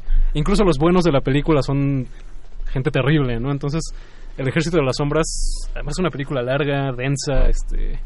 No sé, a mí, a mí me, me provoca muchas cosas en, en torno a la guerra que a lo mejor no necesariamente es las tropas en el campo de batalla, ¿no? Más bien tiene, tiene elementos más de espionaje, de, de, de- de este sentido como de, de película de prisión, incluso como de escape de, de- de una cárcel. Creo que se escapa de un campo de concentración en la película. Eh, está, está basada, igual que en Tránsito, está basada en, un- en una novela autobiográfica. Entonces, como que hay un montón de elementos que sí sucedieron, o parece que sí sucedieron en- en- históricamente, que estas películas están como llevando a la ficción, pero siguen siendo igual de crudos y siguen siendo como muy difíciles de, ver. Entonces, El Ejército de las Sombras además tiene una fotografía preciosa. Creo que de verdad es una película que te, que te hace sentir como si estuvieras eh, atrapado en el departamento de Benito Taibo, sin chetos, sin Black Sabbath. Es exactamente la misma atmósfera que se respira. Pero de dos horas y cacho, sí, sí, sí, sí. Entonces, sí, sí. creo que esa es mi apuesta por cine de guerra. Eh, mi no sé si mi favorita, pero... Sí, sí, pero pues, la opción mexicana, digo, para que no... Por lo menos para que no, sí, porque Y la opción mexicana, dicen que no, para que no, no nos no ve cine acusen. mexicano. No, y además Yo- tiene yo que ver con el punto cero. este- alguien, les, alguien los acusó. No, no, no, yo, o sea, si hubiera Cineteca Nacional, la primera saludo. película que se proyectó en la Cineteca, en la vieja Cineteca, la que estaba en Churubusco, en, sí, Tlalpan y Churubusco, Ujú. eh, es El Compadre Mendoza, que es una película dirigida Uf. por Fernando de Fuentes y Juan Bustillo Oro, de 1934. Ujú. 30, sí, 34. Eh, parte de su trilogía de la Revolución Mexicana. Y creo que es una película que, que sería interesante rescatar en estos nuevos tiempos, donde ya el cine mexicano de este tipo se siente un poco, eh, no sé, oxidado tal vez, empolvado, quemado en la Oye, es- cineteca. es creo una... Toda la trilogía, pero el, el compadre es una demostración de, de las habilidades de Fernando de Fuentes para mezclar muchas cosas, ¿no? No solo es una película sobre la revolución, hay un melodrama de emociones muy, muy básicas que también se da al interior de la película, eh, la emoción de las traiciones, el, la psique de los personajes, parece que estoy leyendo, pero no. Pero sí lo estoy leyendo de algún póster. eh, creo que es, es de las grandes películas de guerra que ha producido este país. Sí, no, y que además, como que, de nuevo, no es una película que sucede en medio de la guerra del campo de batalla, está, es en una casita, en un rancho de un hacendado rico, que le juega a los dos bandos de, de la guerra de la revolución. Y más que melodrama, yo diría que es una tragedia, una tragedia muy shakespeariana, es lo que le decía Eduardo hace rato. O sea, es, es casi como, como ver a Shakespeare eh, o a los griegos un poco, ¿no? Que tienes este tipo que es como confiado, adinerado, egocéntrico, que además a los cinco minutos de la película ve a la mujer más hermosa del mundo y se casa con ella. O sea, todo le ocurre bien. Y al final, por una serie de traiciones, melodramas, este, y cosas que sí tienen que ver con la guerra, con, con este ambiente camaleónico que él tiene de irse con uno y luego con otro, todo, todo lo paga al final, ¿no? Y lo paga de la peor manera. Es un final eh, bastante duro. eh, me sor- no sé si lo hayan censurado en su momento, me sorprende que no, porque tiene, tiene un plano esa no, bastante... sí. Hubo ahí una La, fue la, la que tiene otro final es Vámonos con Pancho Villa. Ah, es cierto. Sí, sí, sí. No, esta me parece que quedó íntegra, pero igual a mí el final me parece muy duro. Sí, es como un- en un tono griego. Son, de- son de grandes finales y creo que también capturan, al menos a mí, a mi parecer, eh, a mi parecer digo, el- las grandes películas de guerra son muy ambivalentes, no respecto a la guerra misma, como toda la trilogía es en realidad así. Entonces creo que hiciste una buena elección, Rodrigo. Buena elección, sí. Y no había que hacer promoción de Cineteca porque ya. No Bueno, sabemos. porque esa cineteca ya se quemó. Ya, sí, ya no. No, ya aparte. no existe. Creo que si la otra también se, se quemó. Pero sí podemos hacer promoción de que si tienen todavía internet en su zona, en descarga cultura unam, punto, punto unam punto mx, Guiño, guiño. guiño, guiño, pueden descargar toda la trilogía gratis y verla en su casa. Maravilloso. Las restauraciones de la Filmoteca, entonces aprovechen si tienen internet, si no se ha cortado en su zona. Si todavía tienen como... ¿Cómo, cómo vas? Si ¿Todavía, todavía estás sangrando. Jorge? Ya, este... O si tienes el pecho pero- de acero. Creo que no es, no es tan fuerte como yo creía. O sea, un año de, de gimnasio para nada. No, eso no sirve. En la guerra eso no sirve, Alberto. Pues yo había visto frente a Schwarzenegger que sí, que, que No, las no, balas no. no, le hacían nada. Schwarzenegger y Stallone son puras ilusiones, güey. Humo y espejos. No, eh, Alberto, no. nada más. Va a haber una nueva de Rambo, ¿no? ¿Eh? Ahora pelea Sí, contra sí, mexicano. sí. Ahora va a pelear Contra un cártel. Muy tropista. Un cártel. Pero no, entonces todo es mentira. Todo es mentira. Aunque la herida ya suturó y creo que me siento mejor. ¿Ya crees poder hablar de tu película? Creo que ya puedo hablar de, de algunas de mis películas ver, favoritas de guerra. Pues realmente tenía como varios títulos este pensados. Este Digo, en cuanto escuchaste balazos, pensaste en ellos. En cuanto escuché balazos pensé en cada uno, en cada uno de los títulos. Estaba por un lado obviamente la película de guerra de Lloyd Kaufman de Ah. 1987, eh, que es justamente como una parodia de los de los valores que exaltan justamente toda la imaginería bélica de este, de la tradición estadounidense desde el punto de vista de cómo se este cómo se muestran las batallas y obviamente cuestionar los motivos por los que se está este peleando no Como todo el cine ochentero en esteroides. como todo el cine ochentero también en muchos esteroides este Y ellos más, ¿no? La troma más. y troma bueno ni se diga Eh, The Mortal Storm de 1940 es una película de Frank Borsech con Jimmy Stewart que justamente habla de la persecución de un, eh, de un maestro eh, en la Alemania nazi. Son todos alemanes, todos personajes alemanes, pero eh, los protagonistas son eh, este James Stewart y este, la hija del profesor, que es Margaret Sullivan. Y toda la historia de cómo empieza gradualmente Alemania a descomponerse en lo Como que el listón blanco. el Estado nazi. De alguna forma, pero creo que esta está mucho mejor dirigida que Uf. la película de Haneke. Ay, después de las granadas de Eduardo ahora. Mira, los de correspondencias casi se nos mueren aquí de ese comentario. Simplemente estoy diciendo las cosas. Así se dicen las cosas en la guerra, Rafael. Eso sí. Deberías de estar ya acostumbrado. Y eh, finalmente, eh, una película que también retrata la guerra como desde otra faceta.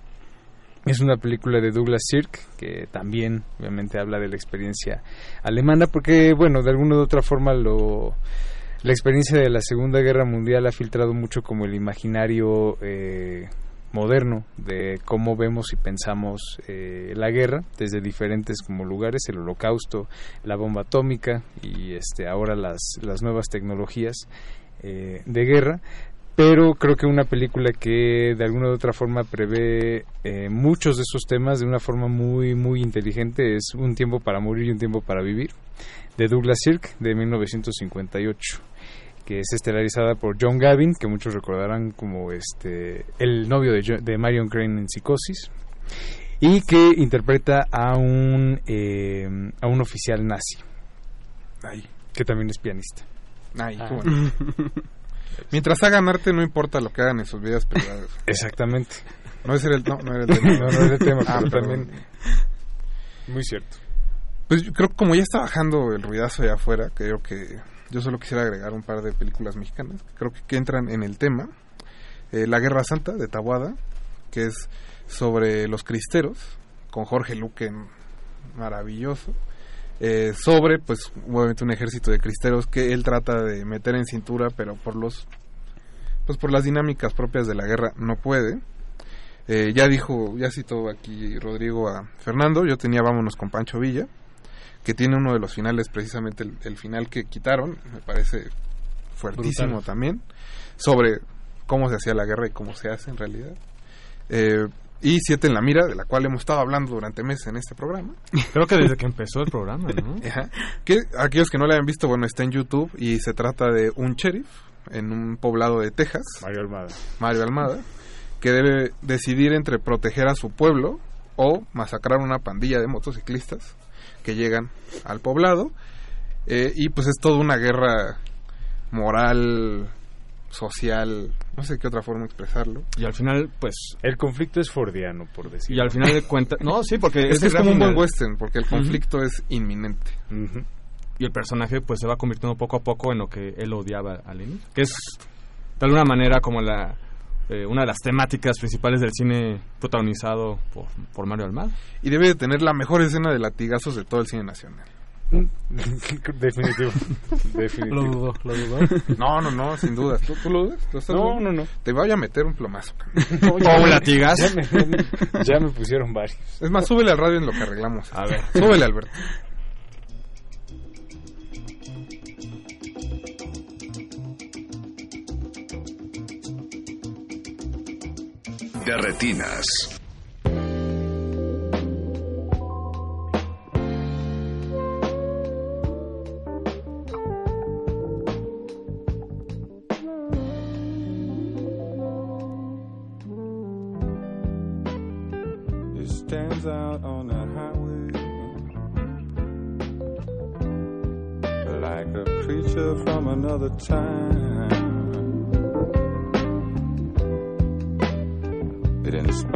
inspires the baby's questions. What's that? For their mothers as they ride. but no one stopped to think about the babies or how they would survive. And we've almost lost Detroit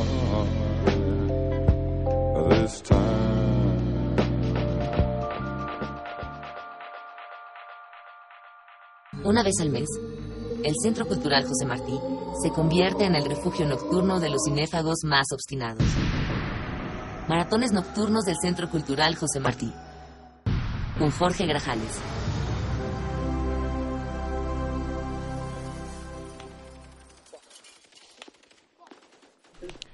Pasó, pasó algo muy extraño. Tuvimos que bajarle a la música porque sonó el teléfono.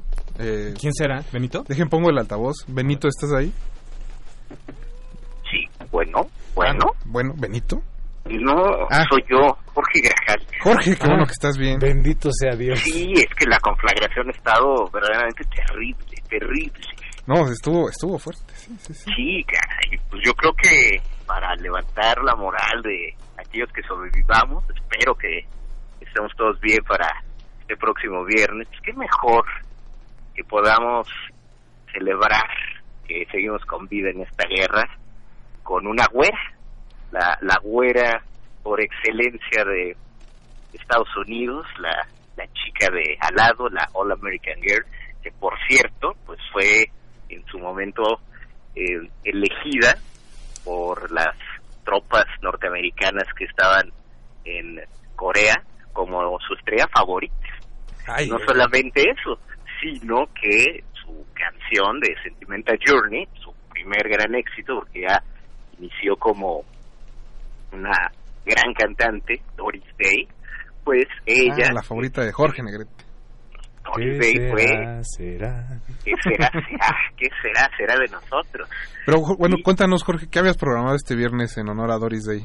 Pues en honor a Doris Day, que murió el pasado 13 de, de mayo, pues hemos programado unas películas que recorren su época dorada de Hollywood a partir de 1956, que Ujú. es cuando llega esta película con Alfred Hitchcock, que aquí en México se llamó En manos del destino, en inglés El hombre que sabía demasiado, que es un remake de una película del propio Hitchcock de, del 34, en donde pues Doris Day empieza a hacer ya estos papeles dramáticos, ella inició haciendo comedias musicales, después pasó a hacer dramas, thrillers, y en esta, bueno, pues también luce su voz, justamente en esta, en manos del destino, canta el que será, será. Y pues eh, aderezamos eso con pues, sus películas clásicas de comedia romántica, como las que hizo con Rock Hudson.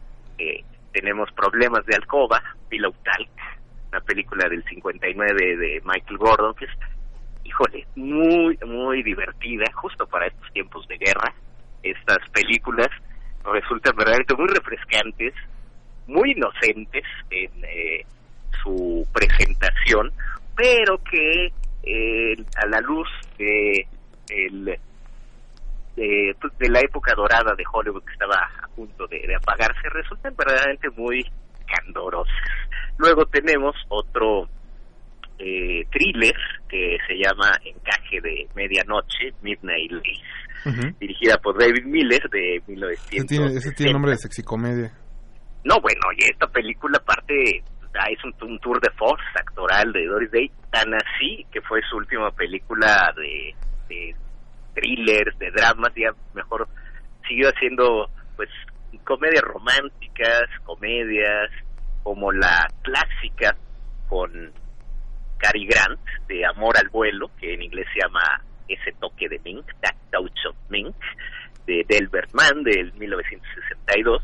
Y para finalizar, pues tenemos ya una de las últimas películas de la carrera de, Doris Day, que en México se llamó Una espía por error, que en inglés se llama The Glass Bottom Boat, una película del 66 de Frank Tashlin, que pues trabajó también con esta Doris Day en una película que se llamaba Caprice, y que al igual que esta, pues son como una parodia de las películas de, espías que estaban poniéndose muy de moda en, en aquella época. Entonces, pues este viernes es lo que tenemos preparado a la chica de al lado, a la All American Girl, a Doris Day, para que pues aquellos sobrevivientes de esta guerra, y eh, esperemos que gente muy joven, que pues no conoce ah, estas películas y es importante reunirnos para celebrar a este cine en pantalla grande. Y ya por si llegamos a sobrevivir a fin de mes, pues, tenemos otro maratón dedicado a Larry Cohen, este cineasta especializado en darle la vuelta al cine de serie B, que hizo pues esta trilogía de películas El monstruo está vivo, películas que eh, pueden interpretarse de hecho como todo un alegato antiaborto y que en manos de, de Larry Cohen pues tiene un humor muy muy negro, muy macabro. Entonces vamos a pasar la trilogía del monstruo está vivo, Alive, en, en este maratón y pues recién recién pasado Godzilla, pues vamos a pasar una película del que se llama Q, la serpiente emplumada, que es su homenaje a ese cine de Kaijus, es Quetzalcoatl renacido, que hace su nidito en el edificio de la Chrysler, y pues para terminar, eh, su película de los yogurts asesinos, que se llama The Stuff en inglés y que aquí en México se llamó Parásitos Asesinos. Eso va a ser pues el último viernes de, de este mes de junio, que es el 28, viernes 28. Y este viernes, viernes 14, pues tenemos a, a Doris Day en pantalla. Entonces, es una invitación a todos aquellos sobrevivientes que nos bueno. acompañen. Eh, si, si no está en pie el Centro Cultural José Martí, pues pondremos unas lonas, seguramente. Que, que aquí el maratón nocturno no descansa. No, por eso, así, este, la, la guerra es perra, pero el maratón nocturno tiene que continuar. Pues Jorge, nos dio mucho gusto escuchar tu voz, eh, la sorpresa de tu llamada. Un bálsamo para el Esperemos alma. que estés bien y que lleguemos al viernes. Sí, cuídense, cuídense, este, refúgense y vengan y miren, no, no la película de Idris Mode, de- película clásica bélica, pero vengan y miren el maratón nocturno de cine en el Centro Cultural José Martí, que está ubicado en el eh, mero centro de la ciudad, saliendo del Metro Hidalgo, Doctor Mura número uno. Bueno, Sí, sí, Ah, sí, se, doctor se pierde la transmisión, yo creo que es por, por, un por la poquito. dificultad Pero bueno, la- Jorge, muchas gracias y, nos, y esperamos vernos el viernes. Claro que sí. Bye, bye. Bye, bye, cuídense. Chicos, creo que ustedes, igual que Jorge, estaban preparando un evento antes de que todo esto sucediera. ¿Todavía, todavía piensan hacerlo si sobrevivimos? Si todavía se Pues- sostiene Bucardón, pues sí. La agenda sigue. Porque después de una guerra, pues mejor. ¿Cuándo lo habían reggaetón. planeado? Eh, para el 21 de junio Ujú. en Bucardón, en el centro de la ciudad. En lo En que queda de. Bucardón. No, ese ya nació así. Pero bueno, ajá. Es nuestro patrocinador, por favor. Ah, bueno, Con sí, respeto. sí, sí. Era, porque después del comentario ya no. Sí, bueno. Yo, yo iría buscando otro lado. Bueno, Probablemente ya no sea en viernes. Viernes 21 de junio. es de perreo intenso 9 de la Sí. noche. para celebrar su nuevo número. Para celebrar Sí. muchas cosas, de hecho. Ah, Eh, queremos celebrar la salida del nuevo dossier, ujú. pero también eh, que estamos anunciando un rediseño total. Eh, nueva imagen, nuevo logotipo, nuevo sitio web. Esperen novedades esta semana. Y también para celebrar que muy pronto haremos una muestra de cine que llamamos Verano Correspondencias, que será en agosto. Los detalles los daremos eh, muy pronto. Su Twitter es arroba revista correspondencia. No, No, arroba corresponde cine. Corresponde cine. Pues chicos, gracias por haber aparecido esta noche. De verdad, fue, fue lindo. Rodrigo, No, Eduardo. muchas gracias. Buenas noches. Gracias. Eh, Alberto no habría podido elegir mejor escudero y selector Oye. de música, por cierto. Pero ya, pues ya nos quedamos ahora sí que sin balas y sin películas. Ya hay que Jorge, irnos, ¿eh? muchas gracias. Gracias, Rafael. Seguro Mauricio Duña nos está escuchando por ahí. También don Agustín Mulia. ¿Quién sabe a dónde se fue eh, Don Agus? Y Alba Martínez, que si todavía trabajara UNAM sería continuidad. Eh, pues vamos a las calles. Eh, yo digo que dejemos el estéreo con una última canción. Y, Y de ahí, pues a ver, pues vamos a, A buscar si este provisiones. el Puedes próximo pedir a. Jorge unas provisiones. Pues vamos a buscarlo. Vamos, vamos, vámonos. Vamos. vamos. The backbone's bound and the cattle's hurts my toes. Les vamos, keepers in those Antes de continuar tu camino, recuerda, no hay películas sin defectos. Si los buscas, te convertirás en crítico de cine. De, re- de retinas.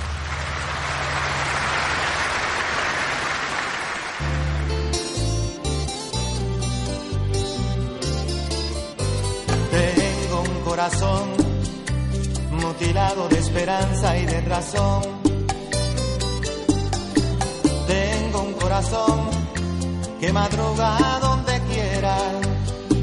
Ay, ay, ay, ay, ay, ay, ese corazón se desnuda de impaciencia ante tu voz. Pobre corazón que no atrapa su cordura. Quisiera ser un pez para tocar mi nariz en tu pecera y hacer burbujas de amor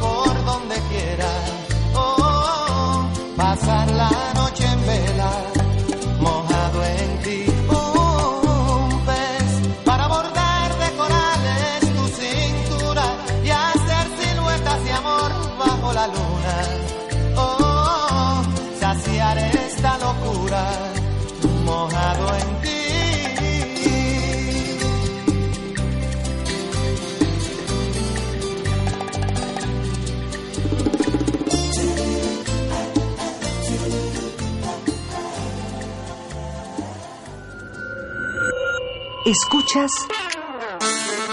96.1 de FM. X E U N. Comunícate con nosotros. Como dijo el sabio Playlist Zoo, el viaje de las mil canciones empieza siempre con la primera reproducción.